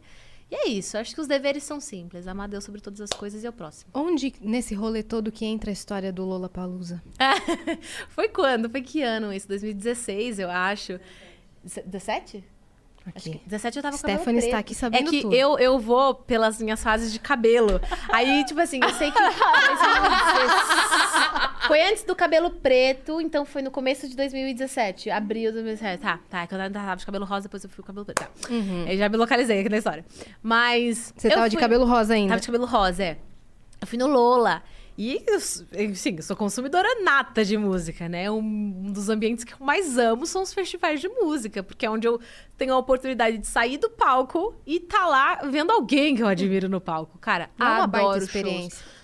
Aff, sim, não precisa não ter nem o que falar. Adoro. E eu fui, né? E assim, hum, tem, já tem muitos tabus que a gente já caminhou, a gente já passou por cima deles, sabe? E na época era muito tabu, assim, a coisa num cristão, frequentar um festival de música que dizem secular. Então, dependendo da forma como você entende, enxerga a questão de arte, espiritualidade, música, pode, não pode, você pode estranhar ver uma figura cristã nesse ambiente. Muitas pessoas estranharam, porque eu publiquei uma foto e tal. E aí foi um bafafá, e aí todo mundo muito indignado. Todo mundo, assim, né? Essa parcela de pessoas. É que eu sempre costumo dizer que, às vezes, a parcela de gente não é, não é, não é muita gente, é só barulhento. Só faz muito barulho. Mas não é Pior muita que gente. eles te acompanham pra caramba, né? Acho que agora já se retiraram. Se Já. deram uma retirada ou fica... Não, é que eles ficam de olho às ô, vezes. mana, mas é que agora eu já fui com Deus, né? Fui já, né? Já tá lá. Agora não tem mais o quê? Não tem o vai que ter mais, falar. não vai ter mais conteúdo pra gente. É, já, já foram. Mas na época, nessa época eles estavam lá. E aí foi um momento, assim, que a galera pegou muito no meu pé, assim, pelo fato de eu ter ido. E aí entra na, na parte chata, que é onde julgam o seu caráter de pessoa e de fé. Baseado em nada, né? Porque, enfim, é um. é- você julgar o caráter de alguém é muito duro. Principalmente quando você não tem convívio algum com aquela pessoa. Isso não é algo que se faça, né? Acho que quem pode falar do seu comportamento é quem convive com você, enfim. E aí foi esse momento, e foi muito difícil, assim. Eu sempre caguei, assim, porque as pessoas falam de mim. Porque eu sou, de verdade, eu tenho muita certeza de quem eu sou. Muita, muita, muita. E só que era muito duro ver os meus familiares sofrendo com isso, as pessoas que gostam de mim, porque isso fez muito mal pra eles. Tipo, eu não sou mãe, mas pra uma mãe deve ser muito difícil ver as pessoas falando horrores de você, um pai. Então eu via meus pais muito mal e eu ficava tipo, velho, essas são as minhas escolhas. Infelizmente estão afetando outras pessoas. Eu não queria isso. Enfim, é uma situação um pouco chata, né? Mas foi bom, porque pelo menos ali foi uma oportunidade de me posicionar com relação a esse assunto, por exemplo. Tipo, cara, e, e foi o que eu falei na época. Se você estranhou eu frequentando como consumidora de música Lollapalooza, o que você vai falar quando eu estiver naquele palco do Lollapalooza? Porque eu vou entrar nesses festivais. Eu sempre falei isso, eu vou cantar ali um dia. Então, fala agora, porque aí talvez até você se poupa de falar quando eu estiver ali em cima, sabe? Então, foi mais um momento, assim, de estranheza que alguma parcela mais tradicional teve comigo. Sempre essa, essa galera um pouco mais tradicional teve um choquinho ali com a minha forma de pensar, a minha forma de Tatuagens agir. e tal. Tatuagem, é, essa coisa de mudar de visual. Mas foi, foi bom, foi bom, porque eu pude me posicionar desde cedo com relação a mostrar quem eu sou e o propósito que eu acredito que eu tenho. E também para dialogar sobre esses assuntos que precisavam ser falados. Tipo, tem gente morrendo de fome, tem criança órfã, é, tem gente passando dificuldade, guerra acontecendo, e você vai ficar ainda perguntando se pode ou não pode fazer tatuagem, se pode ou não pode ouvir Beyoncé, ou se a Priscila desviou e não é mais crente porque ela tá cantando músicas lá. Não, não- a conta não bate. Com um mundo caótico como tá, e você ainda se preocupar com questões tão medíocres, só revela a mediocridade do seu cristianismo, não do meu. Entendeu? Total. Pontual, cirúrgica ela foi. Ó, a gente tem 822 mensagens aqui. Meu Deus. Vai na roleta, assim. ó. Roleta? Você disse roleta? Vamos. Você ainda sabe o telefone de cor? Lógico. Óbvio, código 0028922. Hum, Minha filha, eu esqueço o meu nome, mas não, não esqueço esse número. Então vamos, Vamos lá. entrar Quer aqui. começar? Vai nessa que ainda tá abrindo aqui. É o Jordan Rosenfeld que mandou ontem a mensagem falando. Gente, só uma pausa. A Paula, minha melhor amiga, comprei uma mensagem pra enviar. É a melhor pessoa, não. É a, A melhor Paula, pessoa. grande Paula. Paula. Grande Paula. Desculpa. Daqui a pouco a gente chega na dela então. É, deve estar aí. Já, já que ela não quis se utilizar dos, dos meios. Ah, não, mas eu tô com medo. Ela fez uma pergunta pra me zoar, certeza, não. Ótimo, é minha Paula. Amiga, é minha amiga de 12 anos. Ela vai me zoar, certeza. Paula, tô abrindo aqui, viu? Tomara que seja isso. Então vamos lá. Salve, salve, viajantes. Aqui é o Jordan. Ho... Deve ser Hohenfeld, né? Deve ser esse. Três meninas que sou muito fã. Dia perfeito para uma surpresa musical. Acabei de mandar aí. Solta o play. Espero, espero, que gostem. Ele mandou? Uma música. Mandou? Hum. Tá na sequência aqui? Você vai soltar? Como é que. Ah, ele mandou ali, ó. Olha, olha lá, Yas. Olha.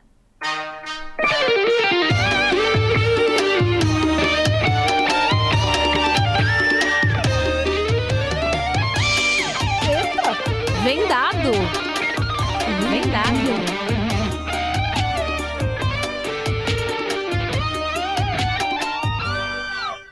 Talentosíssimo. Jordan? Muito bom. Muito bom, muito Caraca. bom. Cara, eu amo isso. Eu amo que, sei lá, alguma coisa Adorei. que a gente faz desperte a vontade da outra pessoa de criar. Sim. A pessoa pensou Arte. nisso. Pensou E nisso. criou isso. Muito legal. Muito obrigada, Jordan. Depois manda pra gente por e-mail pra gente. A ter. gente, na sequência, tem um áudio do Grilo Mecha. Vamos ouvir? Boa. Vamos ver o que, que ele tem a dizer. Pode soltar. Mules. Salve, salve, viajantes! Um beijo pra Cris, pra Yas, pra Priscila. Beijo. Beijo. Eu só vim me avisar que eu tenho uma crise interior toda vez que estou escrevendo textos, eu pergunto para a Cris interior: "E aí, tá engraçado?" Normalmente ela olha para mim sério e fala: "Não." E é assim que eu sigo. Abraço para vocês, amo vocês. Primeira vez que tô vendo ao vivo. Satisfação. Grilo, Mas- mecha. Grilo, deixa eu te falar uma coisa. É, a Cris, ela só é assim com ela mesma. Pros outros, ela ri de qualquer bobagem. Qualquer bobagem. Tudo que eu escrevo, eu me julgo muito. Mas pros outros, qualquer É coisa verdade. que a pessoa eu falo fala... ah, aqui na mesa, a Cris. Nossa! Eu me muito, sinto ah, muito. engraçada. Eu sou comediante, tá, querida? Eu tinha um amigo da escola que ele falava assim: eu sou muito engraçado ou você que ri à toa, porque você ri de absolutamente tudo é. que eu falo. Eu dou muita risada de tudo mesmo. Eu também, eu também. Ó, Rafaela com dois L's mandou Boa tarde, meninas. Pri, eu sempre amei sua música, mas queria mesmo te agradecer pelo ASO 2017. Simplesmente mudou minha vida. Abriu a minha mente para muitas coisas. Sigo admirando seu trabalho e sendo fã demais. Te amo. A gente não Fofa. mencionou o ASO, né? É, o ASO foi um projeto muito legal de eventos que a gente fez pelo Brasil. É, e foi muito legal, reuniu muita gente. A a maior edição foi no ginásio do Ibirapuera em 2018. Histórica, né? 18, perdida nas datas. É, quase 10 mil pessoas, foi muito legal. Então era um, um movimento mesmo para aquecer mesmo os jovens cristãos na fé deles. E era um momento onde tinha música, a gente chama vários artistas e alguns preletores também para falar. E foi um, era um momento realmente para avivar realmente a nossa comunidade de fé. E foi um. Foi um é, é muito legal agora falar de- desse tipo de coisa do lugar que eu tô hoje, porque eu consigo ver o quanto eu concluí o que eu tinha que fazer onde eu estava, sabe? E o quanto isso me permite ser livre e ter. E, e seguir esse trajeto em paz agora, sabe? Só um fecha parênteses. Mas. É... Você tá demonstrando a felicidade que você tá de estar Sim. no lugar onde você tá Total, agora. total. Eu tô, mas eu acho que mais felicidade de estar nesse lugar é saber que eu não é, rejeitei os lugares por onde eu tive que passar. Então, eu fui muito fiel, tipo, é aqui que eu tenho que estar, então eu vou servir esse lugar da melhor forma que eu puder. E quando eu concluir minha missão aqui, Deus vai me mandar para outro lugar. Então, é quando eu conto dessas coisas agora, eu vejo, tipo, não, eu realmente concluí o que eu tinha que fazer. Então, foram. A gente fez uma turnê muito legal com o Aso e foi um- uma coisa muito. que se concluiu assim. Eu, eu- eu precisava realmente é, prestar esse serviço para minha comunidade de fé e foi feito. É muito legal ver que foi feito e que pessoas sempre vão lembrar dessa experiência que eles tiveram nessas, ness- nessas datas que a gente teve do ASO. Marcou a vida delas de alguma forma. Então é muito legal ver que eu fiz o que eu tinha que fazer e como isso impactou a, a vida de milhares de pessoas. E elas vão levar para sempre isso com elas, independente de onde eu esteja daqui 3, 5, 10 anos. O ASO foi algo que você sentiu de fazer? Foi, foi. Eu sempre, eu sempre senti no coração, tipo, cara, eu quero ter um momento da minha vida que eu vou reunir a galera é, pra gente poder se aquecer realmente na nossa fé e, e ser um momento assim. Pra, pra ser compartilhado, pra gente estar junto em comunidade e, enfim, ouvir a voz de Deus sobre a próxima estação, sabe? E tudo isso em conjunto. Uma celebração mesmo sobre unidade. Eu tinha muito essa palavra unidade no meu coração. Então, a- é, partindo do princípio de promover unidade mesmo entre a minha comunidade de fé, que o ASO surgiu. Tanto é que o ASO né, é uma sigla para até sermos um, para pontuar mesmo. Eu ia perguntar que, o É. que que era. Sermos pontuar um. essa mensagem de unidade, tipo, independente, né? te- Existem muitas vertentes de cristianismo hoje em dia, mas em Cristo é, é onde a gente se converge e é nisso onde a gente tem que se mostrar unido. E é a, a Bíblia mesmo fala, né, que na nossa unidade as pessoas reconhecem que Jesus veio da parte de Deus. É, eu pergunto se você sentiu, porque é deve ter sido muito difícil você ter tido a ideia. A ideia no papel é uma coisa, agora colocar em prática Não, a parte burocrática, principalmente esse do Ibirapuera. É, mas eu não, eu não toco nessa parte, né? Pela graça de Deus, existem pessoas muito competentes que trabalham Kekel. comigo. Porque eu sou... Kekel, a Kekel, a gente fez o aso, brincadeira. As gêmeas, que a gente chama elas de gêmeas, são gêmeas, são as minhas produtoras, a Natália e a Natasha. Toda vez que eu pr- preciso produzir um evento, turnê, show, aso, são elas. E toda minha família também é envolvida. É, então é um, foi um trabalhão, assim, porque foi um evento zaço, assim, mó bonitão, assim, muito, muito profissional mesmo, muita excelência. E muito trabalho, gente. Só que eu só fico com a direção criativa, né? Porque se eu for encostar em nada. Na verdade, se depender de mim, nada acontece, porque eu sou sonsa. Eu só sei criar. Eu só sei. Eu só sirvo pra Eu sou criar. sonsa. Agora, sou como vai fazer acontecer? E como. Ah, e eu preciso contar com os meus universitários, porque eu não sirvo pra isso. Perfeita.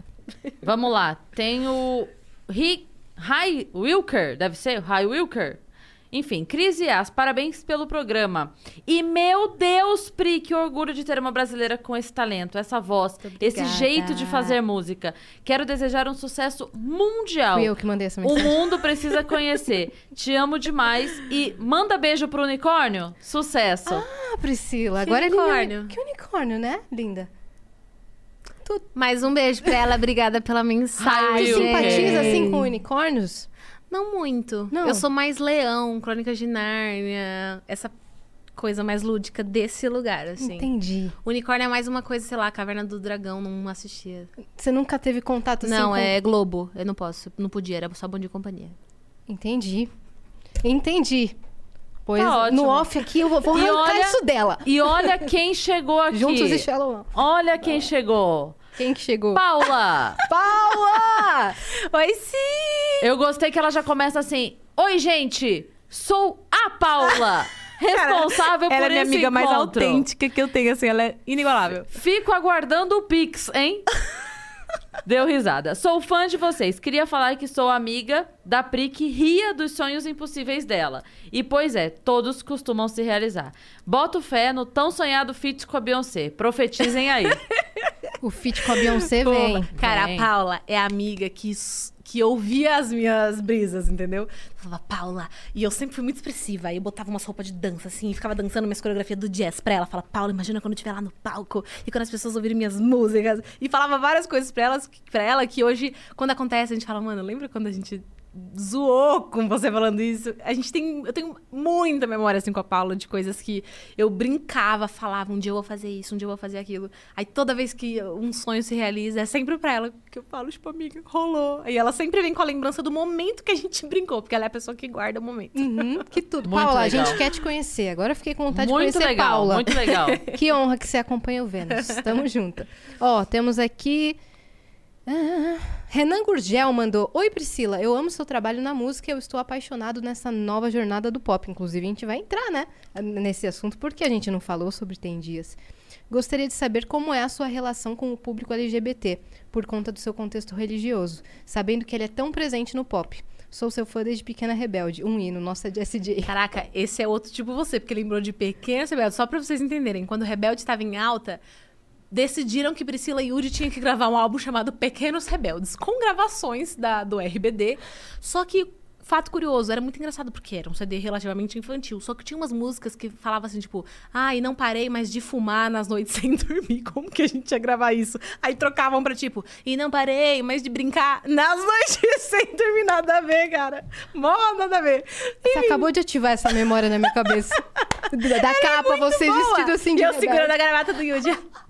Cara, não, essa memória é, per... é perfeito. Ó, mora aqui no meu Ó, coração. não tem um áudio seu viralizado no TikTok recentemente dessas Mentira. músicas infantis? Mentira, eu preciso. Não é aquele todo mundo tem. Essa, essa é da... O que que eu fiz isso? Foi Carrossel? Carrossel. Isso foi Carrossel. Só tem um, tem um trend não disso? Tem, tem uma trend Mentira. nova disso que tá bombando Mentira. muito. Juro. Será que eu tô ganhando dinheiro? Aquela... Ah, Não. Te conto que não. o SBT tá. Aquela... Se fosse no Quai, sim, É. porque o Quai cresce o PIB do Brasil. Agora o TikTok Vou procurar, vou procurar. vou procura, procurar. tá? Deu... Mano, essa é a voz da Priscila, era você É, mesmo cantando. eu. O pessoal tá fazendo foi pra essa trend. trilha de carrossel.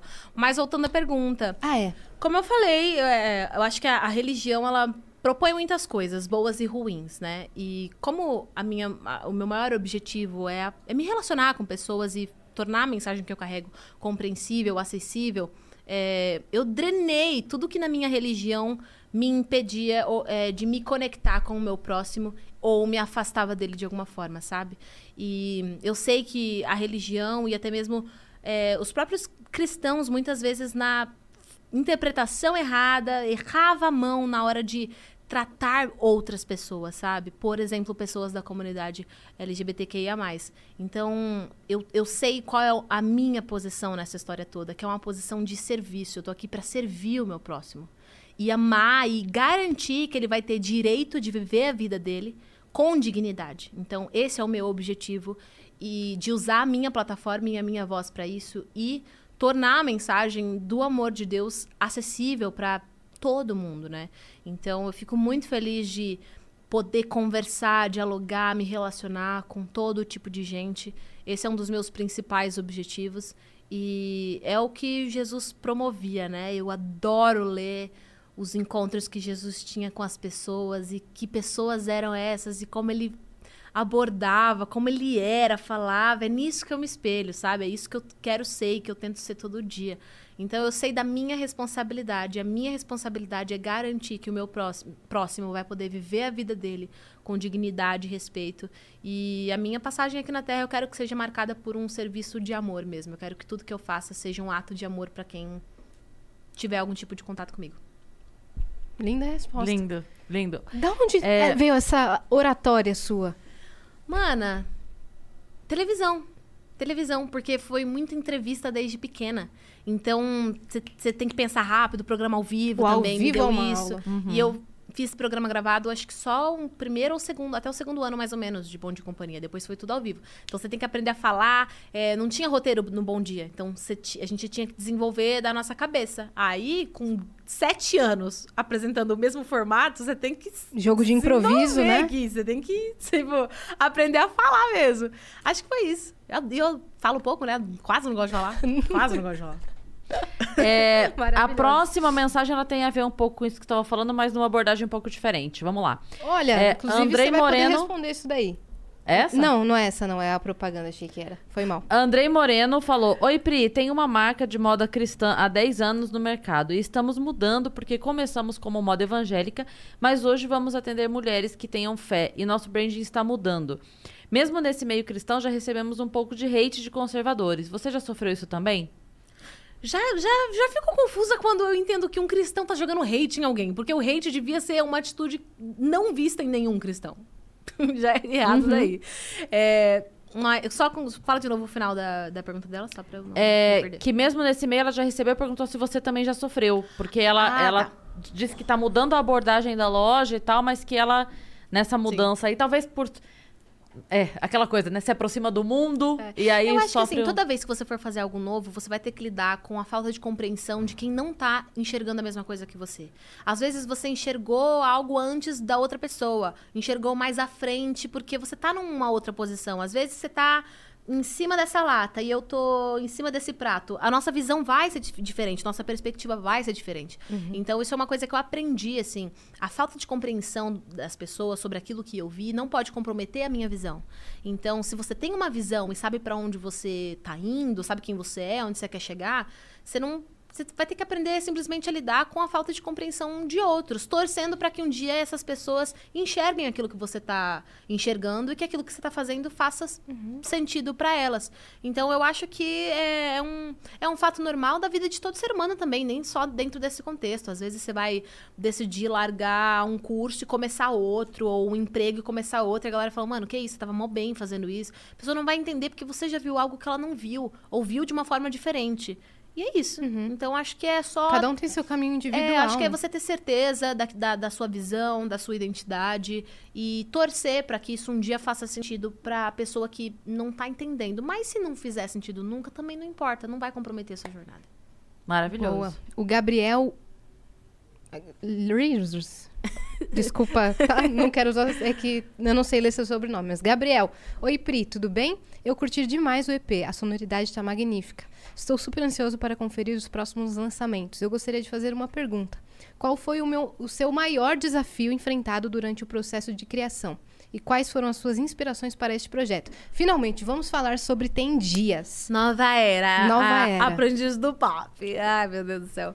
Bom, acho que a parte mais difícil foi criar um álbum na pandemia, mana. Tipo assim, cortou toda a minha fonte de inspiração, que são relacionamentos, experiências reais, é daí onde eu me sinto viva. Pronto, não tinha mais ninguém pra conversar, pra ver, sair, fazer show. Acabou minha fonte de inspiração. Lá vem crise existencial e bloqueio criativo, tendo um álbum pra terminar. Acho que esse foi o, o ponto mais difícil. Daí eu tive que ir me adaptando, ter resiliência. E deu bom, deu muito bom. E foi um processo muito legal porque eu produzi à distância, né? De forma remota com o Lucas Silveira, meu produtor. Beijo, Lucas. Maravilhoso. Um gênio. Então, a gente não podia se encontrar. Lockdown. Então, ele produzia as bases do, do estúdio dele. E eu improvisei um estúdio no meu closet. Na verdade, não é um estúdio, é só o meu equipamento. Um microfone, o meu computador e meu fone. E closet é bom que o, armário abafa, Abafa. né? O melhor lugar pra gravar é um closet bem fechado ou dentro do carro. Maravilhoso. Dentro do carro? Dentro do carro, porque é né, tudo mais vedadinho. E aí foi a primeira vez que eu fiz minha própria produção vocal pra um álbum. E foi muito legal. Acho que foi a parte mais legal, porque eu descobri que eu sou boa. E não só isso, que é o que eu mais tô amando fazer. Tipo Você assim, que se gravou? eu que me gravei, eu que criei toda, tudo que você ouvir de vocal ali, as camadas, os backs, as, as texturas. Nossa, gente, é um universo, assim, eu me redescobri enquanto intérprete. Porque tem, cê, né, se você tem uma voz, você pode só cantar, que é abrir a boca e cantar, ou você pode interpretar, que é onde você descobre os sons que você pode fazer, as cores que sua voz pode ter. Eu, eu vejo música, né, literalmente. Então, tipo assim, quando eu tô pra produzir um vocal, eu vejo formas, linhas, formas, é, gráficos, é muito louco. E aí eu reproduzo isso com a minha voz. Você sabe onde deixar mais soproso? Você sabe Tudo, e tudo isso eu dinâmica? vejo, eu vejo literalmente em formas. Então, Quase sei lá, tangível. uma linha. É literalmente isso. Sei lá, é um, às vezes. É comum quando. Sei lá, eu já vi uma linha fina e é uma linha que vai engrossando, então eu sei que isso significa, sei lá, um som mais soproso e depois ele vai. Você vai projetando mais. É uma coisa muito louca, muito legal. Essa menina não é. E- Essa menina aqui não tá Ah, normal. artista tudo doido.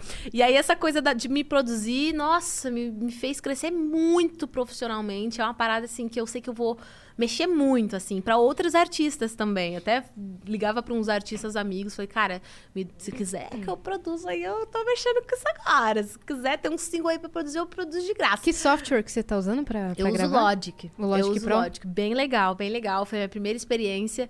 Então foi a primeira vez que eu botei a mão na massa, tipo assim, véi, tem minha mão na parte técnica desse álbum. Muito legal, cara. E me fez, é, me deu a oportunidade de me mostrar uma artista muito mais completa, versátil, que é como eu quero realmente me apresentar. Eu quero mostrar quais são os meus diferenciais, porque o universo pop é muito vasto, já tem muita gente boa.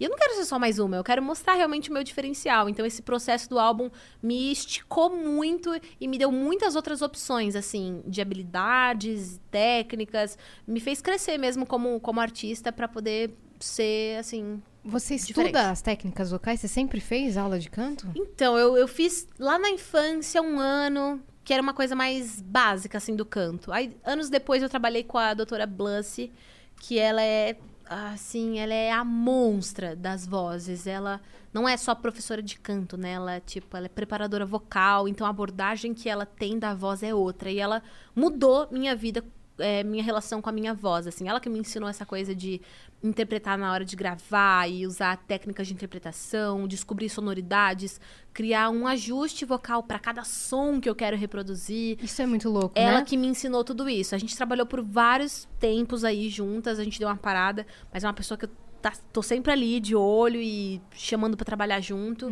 E hoje em dia eu mais me desenvolvo na prática mesmo. E assim, o artista nunca pode parar de, de treinar suas habilidades, né? E meu maior treino de habilidade é ouvir e reproduzir. Então eu ouço muitos artistas que são referências vocais pra mim, treino reprodução e vou me Por desenvolvendo exemplo, na prática. o melisma que, que te deu muita agilidade vocal, como foi, assim, esse processo? foi ouvindo Beyoncé e decorando o que ela fazia e reproduzindo. Os Foi riffs. exatamente isso que eu acabei de falar. eu Riffs and pegava, eu, eu, eu quis ser performer quando eu vi um DVD do Destiny's Child pela primeira vez, quando eu tinha seis anos. Aí eu fiquei apaixonada por elas e eu só ouvia R&B desde criança. Então a minha meu vocal é muito caracterizado pelo R&B por causa disso.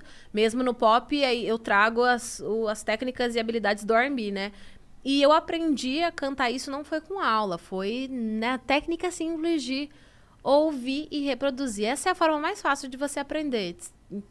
Não tem muita muita conta. É, tipo, literalmente, você ouve, reproduz até ficar igual. E aí eu fazia isso com tudo que eu ouvia da Beyoncé. Tudo que eu achava difícil, eu ficava dias inteiros ouvindo até eu conseguir fazer. Aí você vai conseguindo é, inventar os seus próprios, né? Você vai se familiarizando com as escalas, com as técnicas e você vai tomando mais liberdade para criar seus próprios sons. E o lindo é que você consegue transferir isso pro palco, porque é outro desafio pela dinâmica, É, né? o palco é demais. Mas é mais difícil porque são sons muito mais explosivos. Você tá. Sua voz tá. é, guerreando com outros vários sons ali ao vivo também, que estão no palco com você, a guitarra ou a bateria. Então é uma, uma guerra ali de sons.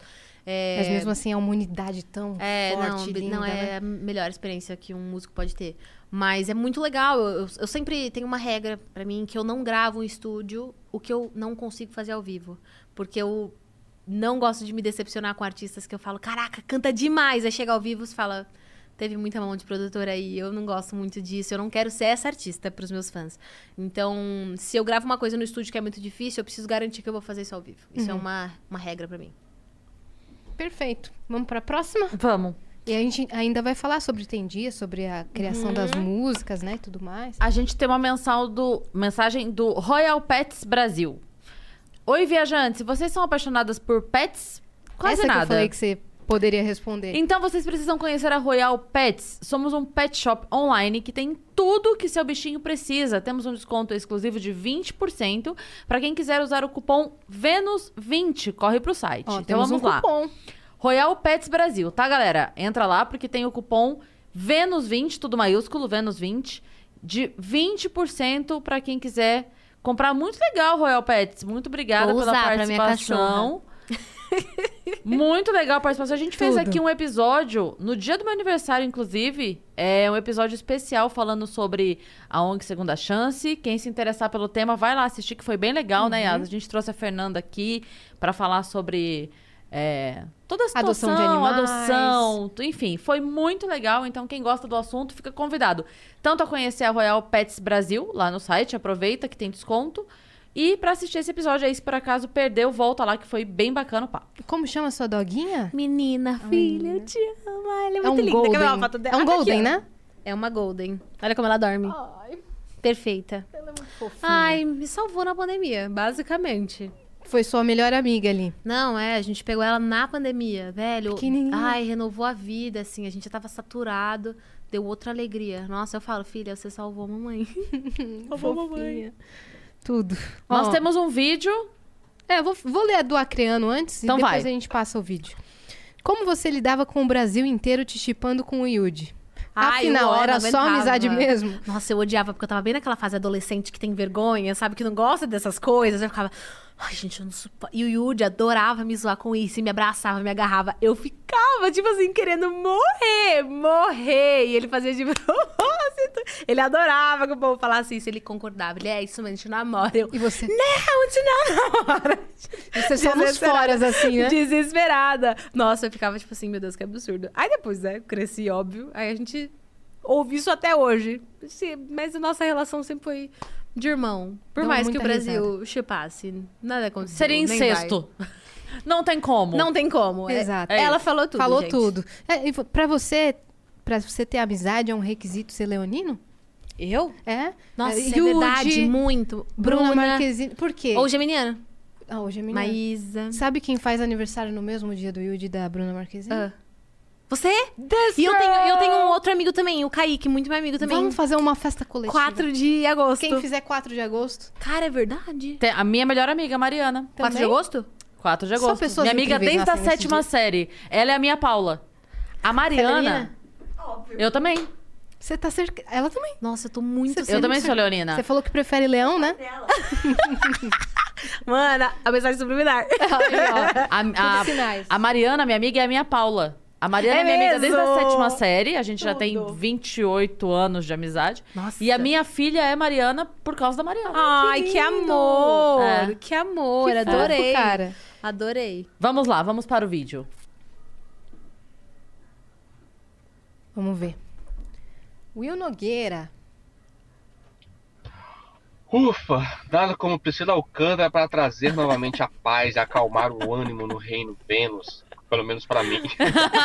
Minha pergunta é a seguinte: eu tentei ligar muito para ganhar o PC. Olha, e eu já era velho. E eu ficava ensaiando Aí, ó, até a tá vozinha vendo que de criança, porque eu queria muito ganhar o PC, mas eu nunca consegui. Aquele negócio era ao vivo? Era de verdade mesmo? Já gente, eu- tive que lidar o resto da vida, assim, com a... O Brasil duvidando, gente. Era de verdade aquilo Uhum. ali. É vocês que não tinham sorte, não era a gente que era mentiroso, não. É, então, a mensagem Faltava do Acriano, sorte. Ele mandou aqui e falou: as pessoas ainda pedem pra você falar algum bordão dessa época? Desculpa, engasguei. Até que. Oh, Não tá pedem. Não? Não pedem, porque eu acho que é. Eu não sei, acho que a galera fica um pouco mais com vergonha comigo, assim. É só o Yudi que toma. O Yudi toma muito. Inclusive, quando a gente tá junto, ninguém me zoa. Mas zoa ele. É impressionante. A galera não. Tem muito receio, assim, de me zoar com isso. Não sei, porque eu, pelo menos quando eu saí do Bom Dia, eu não dei muita corda pra essa coisa, porque eu queria me desvincular um pouco pra ver se eu engajava na música, né? Então eu não dava muita corda. O Yudi sempre adorou, deu corda, né? Então acho que por isso que a galera ficava mais à vontade com ele. Foi- Mas a galera não me, não, não me viralizou muito, não. Assim, quando eu comecei a cantar da saída do Bom Dia, aí realmente nos shows, não tinha um show que eu não entrava que não gritava um Playstation, mas depois parou. Uhum. Depois parou. E hoje você não ficou só associada. Ah, menina do Bom Dia, não. Priscila, Não, eu tenho, eu tenho muito orgulho do, do- de tudo que aconteceu no Bom Dia. Foi a grande porta que me possibilitou, por exemplo, hoje ter um baita público a nível nacional.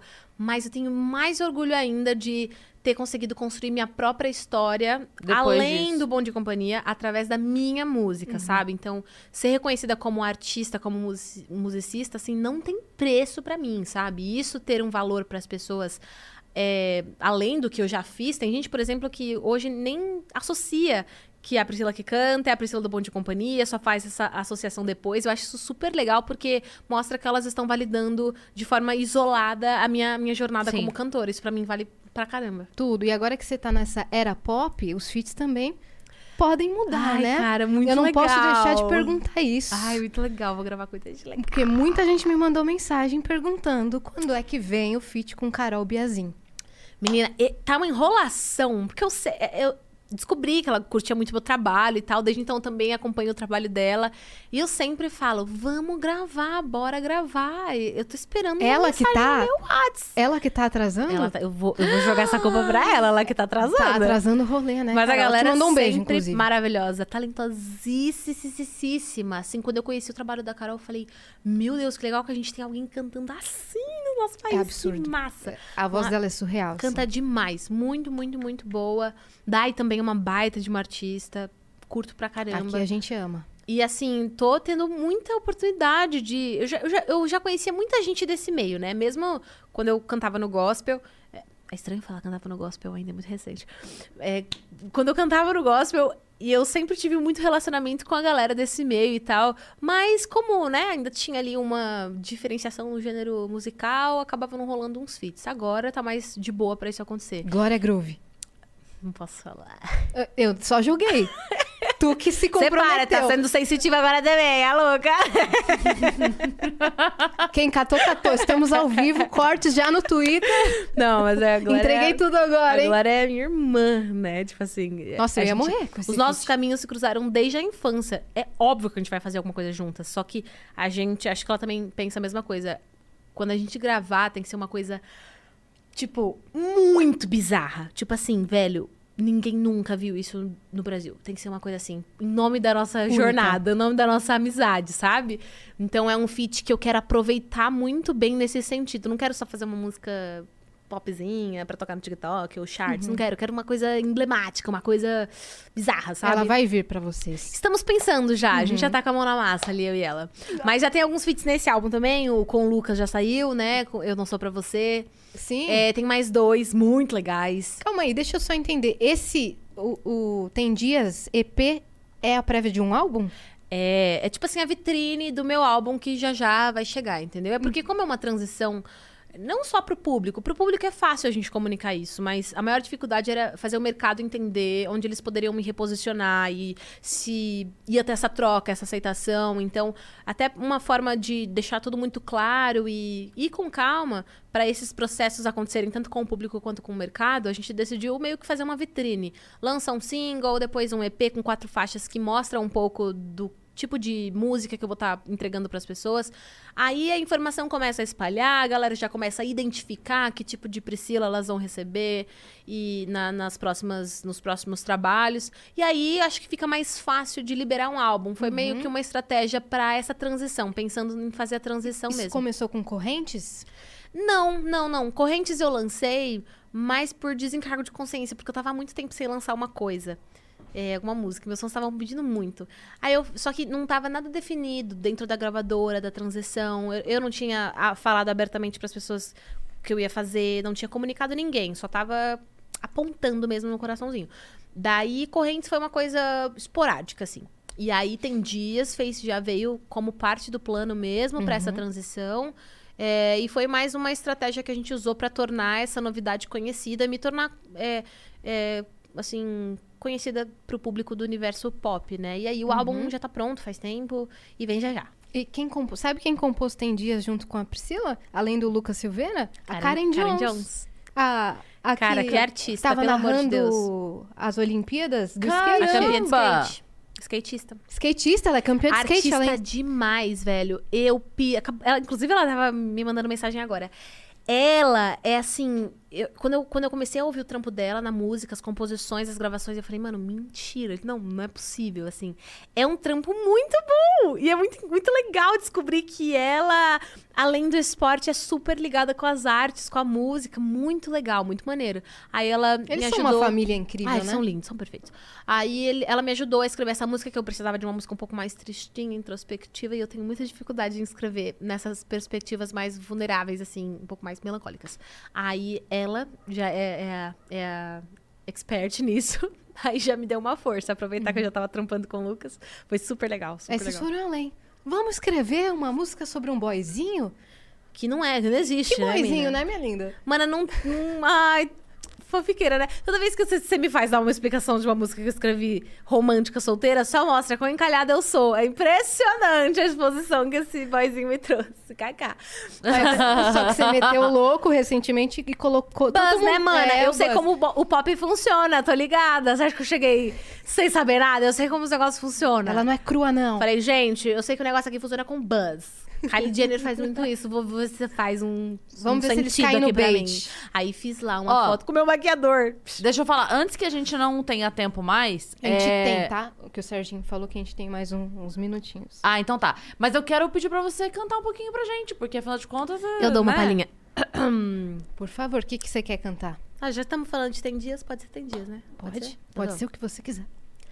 Tem dias que eu sinto que eu só existo na hora que ninguém me vê. A gente não percebe que ninguém consegue por tanto tempo se esconder. Então deixe que o tempo revele você. Deixe que o tempo revele você. Deixe que o tempo revele você na hora em que ninguém te vê. Eu tô aqui ao vivo. eu estou aqui. Mano, é no meu primeiro show, vou te levar no palco. Sério, Não, você tem que curtir isso ao vivo. Pri, gente você tem que curtir isso juntas Não ao pode vivo. prometer nada pra Mas mim. eu não vou ter nem, não vou ter como voltar atrás, porque temos uma audiência de prova. Tá É. bom. Você vai poder cobrar isso de mim. Eu posso Com assistir o seu show do, do palco? palco. Mó legal, mó vibe, mó massa. Eu adorei esse episódio, gente. E até Achei lá- que com uma produção de música. E até vendo? lá você já vai estar com suas músicas sim, entendeu? Então você já vai Ah, estar é? curtindo o show de um outro jeito. Tem alguma previsão pra volta? Como é que tá aí? Ai, mana, tô... não. Ai, só Deus sabe, né? Porque a gente tá, enfim, é um, é um cenário que precisa ter muita segurança, porque a gente tá falando de aglomeração. Então, não sei, julgamos que, sei lá, março é uma perspectiva de poder voltar? Esse tipo, não sei, talvez. Mas eu tenho, assim, na minha consciência que a segurança em primeiro lugar, então, por mais que esteja com saudade, eu só vou mesmo voltar e iniciar uma turnê quando eu souber que realmente estamos num cenário seguro com relação à pandemia. É, e a gente aguenta a saudade. E é isso. Mas os grandes festivais já estão remarcados, né? Inclusive, o ASO vai mudar de formato ano que vem. A gente já tem uma data reservada no Allianz Parque. Ele vai ser um festival de música. Mentira. É. Tá meio em primeira mão essa notícia aqui, Essa inclusive. informação que acabamos de receber. Lá pra Caramba, outubro, lá pra outubro. aí, vai ser um aí. festivalzaço de música, música geral, assim Uhum. mesmo. Não só música cristã, que até então o Azul era bem segmentado. Uhum. Mas a gente vai tentar trazer essa mensagem como foi em gente, sabe? De unidade, artistas que se conectam além dos muros da religião e fazer realmente um eventozão aí com uma veia bem social também, que eu acho irado. E vai ser massa. Nossa, vocês vão servir tudo. Vão Vai ser servir legal, tudo. vai e ser o legal. Rock in Rio, hein, Priscila? Você tá acompanhando o line-up? Tô, menina. Ai, meu coração já tá lá em todos os dias. Todos os dias. Até no dia que não tem ninguém que gosta, eu, eu vou tá também. lá. Eu Imagina, eu falei, no, Zé- no show, no show do Zé da Esquina, eu vou estar lá. Zé da Esquina, com a faixa e com a camiseta. Zé da Esquina. Exatamente E com o seu, assim. a Você vai ser uma. Zé da Esquinete. Mana, vou. Todo show eu vou Não, estar. eu tô É confirmando sério. presença. Eu vou colocar na agenda do Vênus de setembro de 2022 que não vai ter Vênus. Não, é, eu, eu tava mandando mensagem pra Bruna. Eu falei, velho, já marca na sua agenda que a gente vai em todos. Sim, Não é? eu vou. eu- sim? A gente vai em Sabe o todos. que eu ia te perguntar, inclusive, que eu lembrei que, o- que o Justin Bieber tá confirmado? Está. Aquele rolê da. hum, Como chama? Pro, profe, pro- profecia? Ah, Profecia. de uma palavra. Ah, a galera fala muito, reverberou muito esse assunto, é É, verdade. então, mas eu não lembro de você falando sobre. É porque teve um show dele que eu fui, acho que no- da última turnê, e eu senti muitas coisas sobre ele na época. Você sente muitas coisas, eu sinto né? muitas coisas. Eu sou uma pessoa muito conectada. E, e aí eu senti no show dele que um dia eu literalmente vi isso na minha mente, assim. Que ele ia fazer um show em estádio, só que ele ia estar cantando umas coisas sobre Jesus, assim. Eu realmente senti que essa ia ser uma Antes verdade. Do cara. Do- É, foi na Purpose Tour. Tá?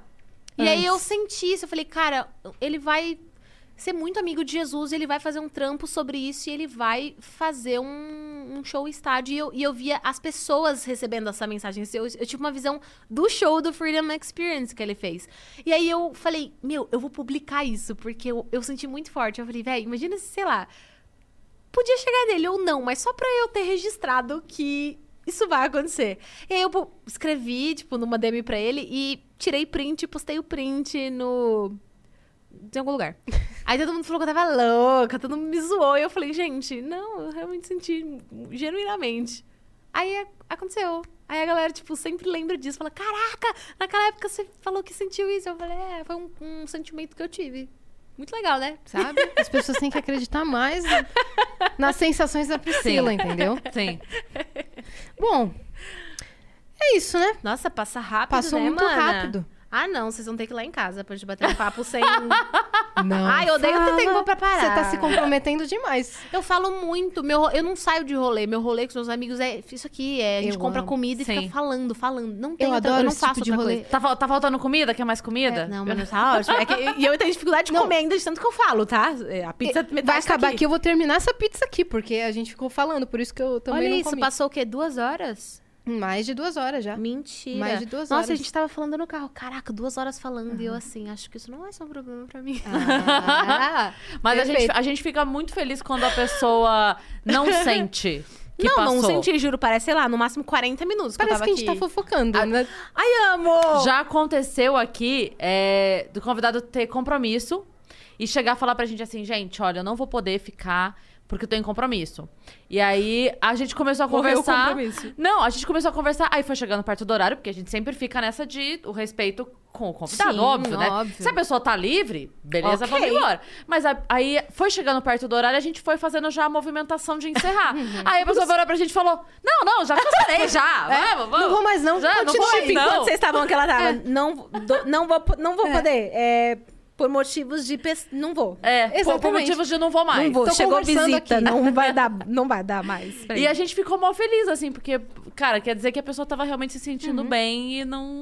Uma observação, eu acho legal isso do podcast, diferente, acho que de outros formatos, por exemplo, quando um artista tem que fazer uma coletiva de imprensa para divulgar um trabalho e tal. Esse formato do podcast é muito legal, que traz sempre, além da divulgação, seja lá do que o artista tá promovendo, a parte humanizada do artista, que é Sim, muito legal sim. trazer sempre pro, É o pro mais público. importante, eu acho. E o mais importante, para o público nunca deixar de reconhecer o artista como um humano e nunca achar que o artista é o produto. É. A arte é o produto, não o artista. Então eu acho muito legal essa questão desse formato de podcast que vocês e tantos outros fazem, porque dá oportunidade pra gente que é do show business e aí do Sim. entretenimento, trazer um lado humano e traz uma outra perspectiva pro público. Eles não estão recebendo só uma entrevista ali um pouco mais mecânica, objetiva sobre trabalho, promocional e tal. Não, eles ouviram É. histórias aqui que as, as- as- não, não tem oportunidade de contar É. numa coletiva de imprensa, A Yas sabe? falou uma coisa outro dia no Twitter que é muito verdade, assim. Na verdade, não é que as pessoas vêm pra divulgar um trabalho.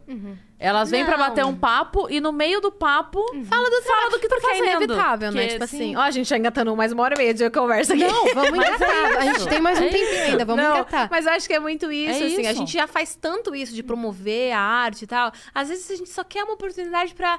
Ah, então, teve um dia que eu tava com dor de barriga. Exato. e Eu liguei pra E é nessa hora que você acaba conquistando mais pessoas, porque as pessoas veem que existe um ser humano. É, as- é. Olha, eu vou te contar uma experiência. Eu tô aqui, eu estou desse lado da câmera, eu não Sim. estou do lado de lá. E aconteceu comigo pessoalmente. A gente recebeu aqui o Pelanza, que não faz parte da minha idade de consumo. Porque quando, é, quando teve a era, eu já não era mais adolescente e a minha filha ainda não era, porque eu ainda consumi coisas de adolescente quando chegou a fase da minha Aham. filha. Pegou um limbo ali na minha vida de eu não consumir nada, então eu nunca tive contato. Sim. Era pra além de gostar ou não não era o que eu ia ouvir, Aham. sabe? De forma alguma. Enfim, e aí ele tava marcado aqui, ele veio e tal. Eu saí daqui, o, o Pelanza e a esposa dele, a Anne, eu saí daqui apaixonada por eles, pelos dois. Eles Com foram meu... convite pra churrasco em casa. Não, eles foram pro meu show no dia seguinte. Muito bom. Gente, tipo, eu amo, amo. A gente, a gente tá em casa, eu e minha filha, a gente canta, eu mando vídeo pra ele. Fala, "Fala aqui, canta eu jamais consumiria ele. E não por sim ou por não. Sim. Não é que. Eu não chegava a desgostar, eu não conhecia. Mas você não construiria essa relação por aquilo que ele produz. Exato. Por não ser o que Isso. você consome. Isso. Mas por uma troca humana. Cara, eu já, pronto. eu já Que ela- falei pra ele. Fã. Que ela talvez não pensasse que fosse dessa forma É. o que aconteceu. Foi Isso é muito natural. legal. É muito Isso é louco. muito eu, já, legal. eu já mando pra ele e falo assim: olha, eu não sei quantos play tem sua música lá no Spotify, não, mas o quanto tiver metade sou eu. É. Eu te garanto, porque a gente ouve É. aquela música 200 mil vezes por dia. eu e Isso minha é uma filha. fa- isso eu tô achando muito legal dessa fase, desse, desse boom que o podcast teve e dessa abertura que os artistas estão tendo de também entrar nessa plataforma, porque isso, isso vai fazer a gente ser- ter, ter, ter relações muito mais longas, sabe? Uhum. Não vai depender de eu quantos singles meus vão fazer sucessos ou vão estar na boca do Sim. povo, mas Eles vão quanto do você. povo conhece de mim e se relaciona com a, com a minha história, Sim. com a minha verdade, Sim. com a minha personalidade. E às vezes a Máximo. gente esquece de conversar, sabe? Conversar É, assim, simplesmente com um amigo. É. A gente não fica duas horas. E até mesmo falando da galera, os amigos de meio profissional mesmo. Gente- às vezes a gente não senta pra conversar. É, só pra falar de trabalho. Quando você vai lançar Exato. música nova? Quando Uhum. você vai fazer. Vamos fazer uma colaboração, música. Antes de conversar. A pessoa Eu às vezes não tenho- sabe seu Eu background. até tenho um super pé atrás, assim, com colaborações, porque quando já vem, tipo, ai, é um contato que a gravadora tem, eu já fico, tipo, véi, eu não consigo colaborar só por causa do contato e porque vai ser legal pro charts. Eu preciso de uma conversa, eu preciso Uma me história. relacionar com a pessoa, eu preciso ter uma conexão, um ponto de conexão dela a mais do que só o Sim. contato, sabe? Porque isso, pra mim, pelo menos, reflete muito na hora de você produzir algo. É uma verdade. Não, não é algo simplesmente produzido, é algo que flui de um ambiente de verdade, sabe? Isso é muito legal. Muito Sim. massa. Perfeito. Amei. Qual música que você tá mais ansiosa pra performar ao vivo? Todas, eu pensei que você ia perguntar pra lançar, eu já ia responder. A próxima! Ah, Porque tá a próxima, treinada, né, porque a gata? próxima. Ah, a coletiva de imprensa aqui na ponta da língua. Tá a próxima. Não, mas é a próxima mesmo. A próxima, eu sempre falo que é a que vai carregar o discurso pop desse álbum. É o meu próximo single. Sei lá, daqui a um mês vem, umas quatro semanas. É mesmo? Mana, vem aí! Vem aí. Se alguém e o tem- álbum vem aí quando? O álbum vem aí mais um pouquinho depois desse single próximo que eu for lançar. Tipo Será assim, é... é que eu não posso falar datas, uma gravadora me mata, mas assim... Porque às vezes antes- muda também a data, mu- né? Já mudou muitas vezes. O álbum tava pronto desde dezembro do ano passado. Você tá falando desse álbum, por isso que eu falei o É. EP, mano. Mas não era um álbum? É, mas assim, antes de novembro. Tipo, Tá. f- em nome de Jesus até o fim de outubro. Vamos colocar até o final do ano pra não. É que, ai, eu quero lançar logo, aí você fala final do ano, eu que fico agoniada, falando, não, não, aí eu já penso em dezembro, Natal, Deus me livre lançar algo em dezembro. Então vamos vazar o álbum da Priscila. Que super concorda, Então tá agora, ansiosa. na tela, com vocês. Vaza aí. Ai, maravilhoso, Vamos cara. segurar. Não, mas assim, é dos próximos meses aí. Antes de dezembro vem, vai. Vamos deixar assim aberto. É, a, a Cris estava falando de, de pessoas que ela não, não escuta, ou que as pessoas não imaginariam que ela escuta. Eu lembrei que você falou no programa lá do Thiago Abravanel que você ama Charlie Brown Jr. Que eu sou. precisamos não, eu falar não sobre amo. isso. Eu sou falar sobre isso. apaixonada. Só pra você ter noção do meu nível, eu cheguei aí, não sei como minha mãe deixou, mas de sozinha num show do Linkin Park, no último que o Linkin Park fez no Brasil, que o Charlie Brown abriu. E eu estive nesse dia na grade, sozinha, com 16 anos, vendo Charlie Brown e Linkin Park na mesma noite, que eu também sou muito fã de Linkin Park. Só que, meu, o chorão Charlie é tipo Brown- não, assim, ó. É fora Meu de. Deus. ainda Cara, eu sofri Park. muito quando ele se foi, assim. E muito louco que. E Link, do Linkin Park também. Muito. Não, é, foi muito trágico, assim. Muito único esse momento Esse, que você eu sempre viveu. falo, eu vivi um momento muito único pra quem é fã das duas bandas. E eu sou muito fã das duas bandas. E eu estive nesse dia específico. Nossa, eu guardo muito no coração, assim. Porque eu sou apaixonada por ambos. Infelizmente, né? inf- Sim. Terminaram como terminaram. Mas o legado que eles deixaram É, incrível. o Chorão Tanto é, que eu sempre penso, assim, toda vez que eu penso no Chorão, eu sempre penso, tipo, em como ele estaria escrevendo música hoje. Tipo, num cenário como o nosso. E se eu, ia, se eu teria a oportunidade de conhecê-lo, sabe? Ele Nossa. teria tanto pra falar. Mas né? muito, eu sempre penso, tipo, cara, imagina as músicas que ele escreveria, os discursos que ele daria, o serviço que ele prestaria pra gente eh, como classe artística, sabe, em todo esse cenário com sociopolítico que a gente tá vivendo.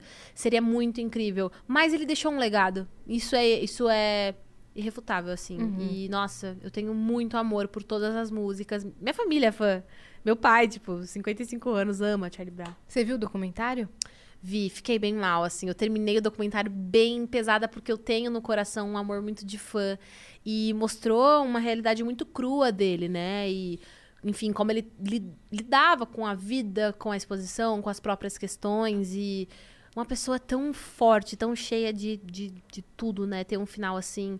Que a gente realmente esteja atento ao nosso próximo para que no que a gente puder sempre sempre estar atento para ajudar e servir para que mais vidas não terminem desse jeito. Toda vida é valiosa, toda vida é preciosa, não só pelo talento que aquela pessoa carrega, toda vida é valiosa por si só, sabe?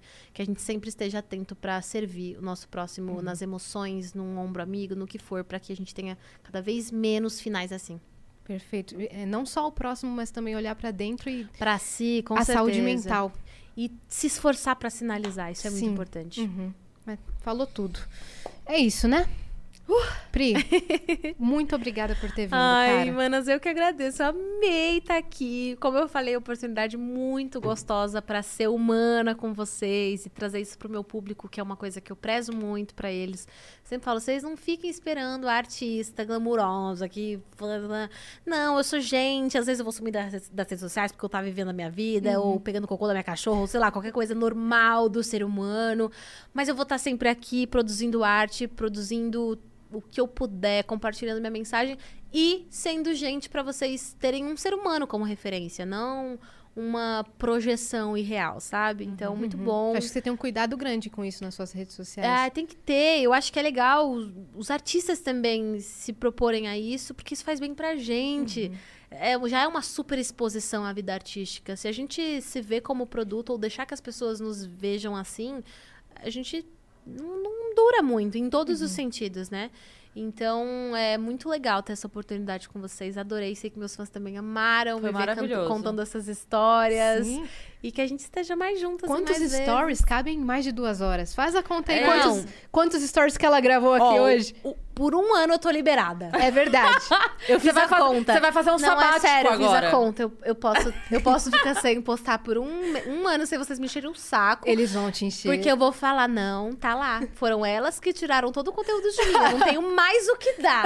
Ah, então, encerra cantando mais alguma coisa. Ai, quer cantar? O que, que que você quer Ai, vou cantar? cantar uma palhinha ao vivo de uma que eu nunca cantei, das novas, então. Ah, Deixa eu boa. ver. Boyzinho ou Eu Não Sou Pra Você? Tô O que você dúvida. quiser. Vou cantar a triste, então. Se me encontrar na rua, por favor, não diga nada. A sua vida continua, a nossa vida abreviada. Não consigo disfarçar, não sei dizer, só sei gritar. Você já devia saber que eu não sou pra você. Perfeita. Eu fiz com o Lucas, né? É não, essa, Lucas. essa Essa, Essa rasga, né? Assim, ó, você lembra do, do romance que você nem teve pra sofrer. Exato. Inventa um. Você fanfica um. Mano, eu inventei. Tudo que tá nesse álbum, é- nada existe. Foi tudo inventado. É isso. Perfeito. Uma é grande a capacidade do artista. Uma, álbum é uma grande fake news do romance. Vocês vão ver. Mas e- e- todo mundo se identifica. A pessoa tá- às vezes nem tem essa história. Óbvio. Eu sei, todo mundo é fanfiqueiro. Todo mundo ouve essa música fingindo um- uma história, um videoclipe ouvindo no carro. Eu sei. Bruna me fez isso esses dias me contou. Não, não adianta falar que não. Ah, ó a exposição, ó o expose, Bruna. então, fechou. Você que ficou até aqui, se inscreve no canal do Vênus, porque a gente tá rumo a 400 mil inscritos. Falta faltam, pouquinho. Faltam, assim, acho que 24 mil, mais É ou menos. isso. Tá chegando, né? Tá chegando. Tá chegando aí. E nos sigam também nas redes sociais. Deixa todas as suas redes, Pri, como se ninguém te conhecesse. Ah, não, sempre tem gente que não conhece, que é isso.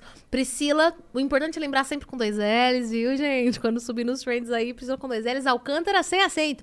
Priscila Alcântara, Twitter é Pri Alcântara. E o resto é sempre Pri Alcântara ou Priscila com dois L's Alcântara. Tá. Sempre. A gente mandou bem, então, que a gente fez o Priscila com dois L's e sem acento no Ai, Alcântara. vocês são tudo. A gente tá fe- a gente entregou tudo certinho. Diferenciadas. Diferenciadas. Estamos concorrendo ao MTV Miau 2021. Voltem na gente, tá? E no Instagram, Dá esse presente de aniversário pra gente, que daqui dois dias é nosso aniversário de novo, dia 26. sete meses? É, sete meses. Oh, tudo. Tamo quase nascendo. Exato. Estamos quase nascendo, de verdade. E sigam arroba Cris Paiva e arroba Yasiacine, tá? Até o próximo episódio. Beijo.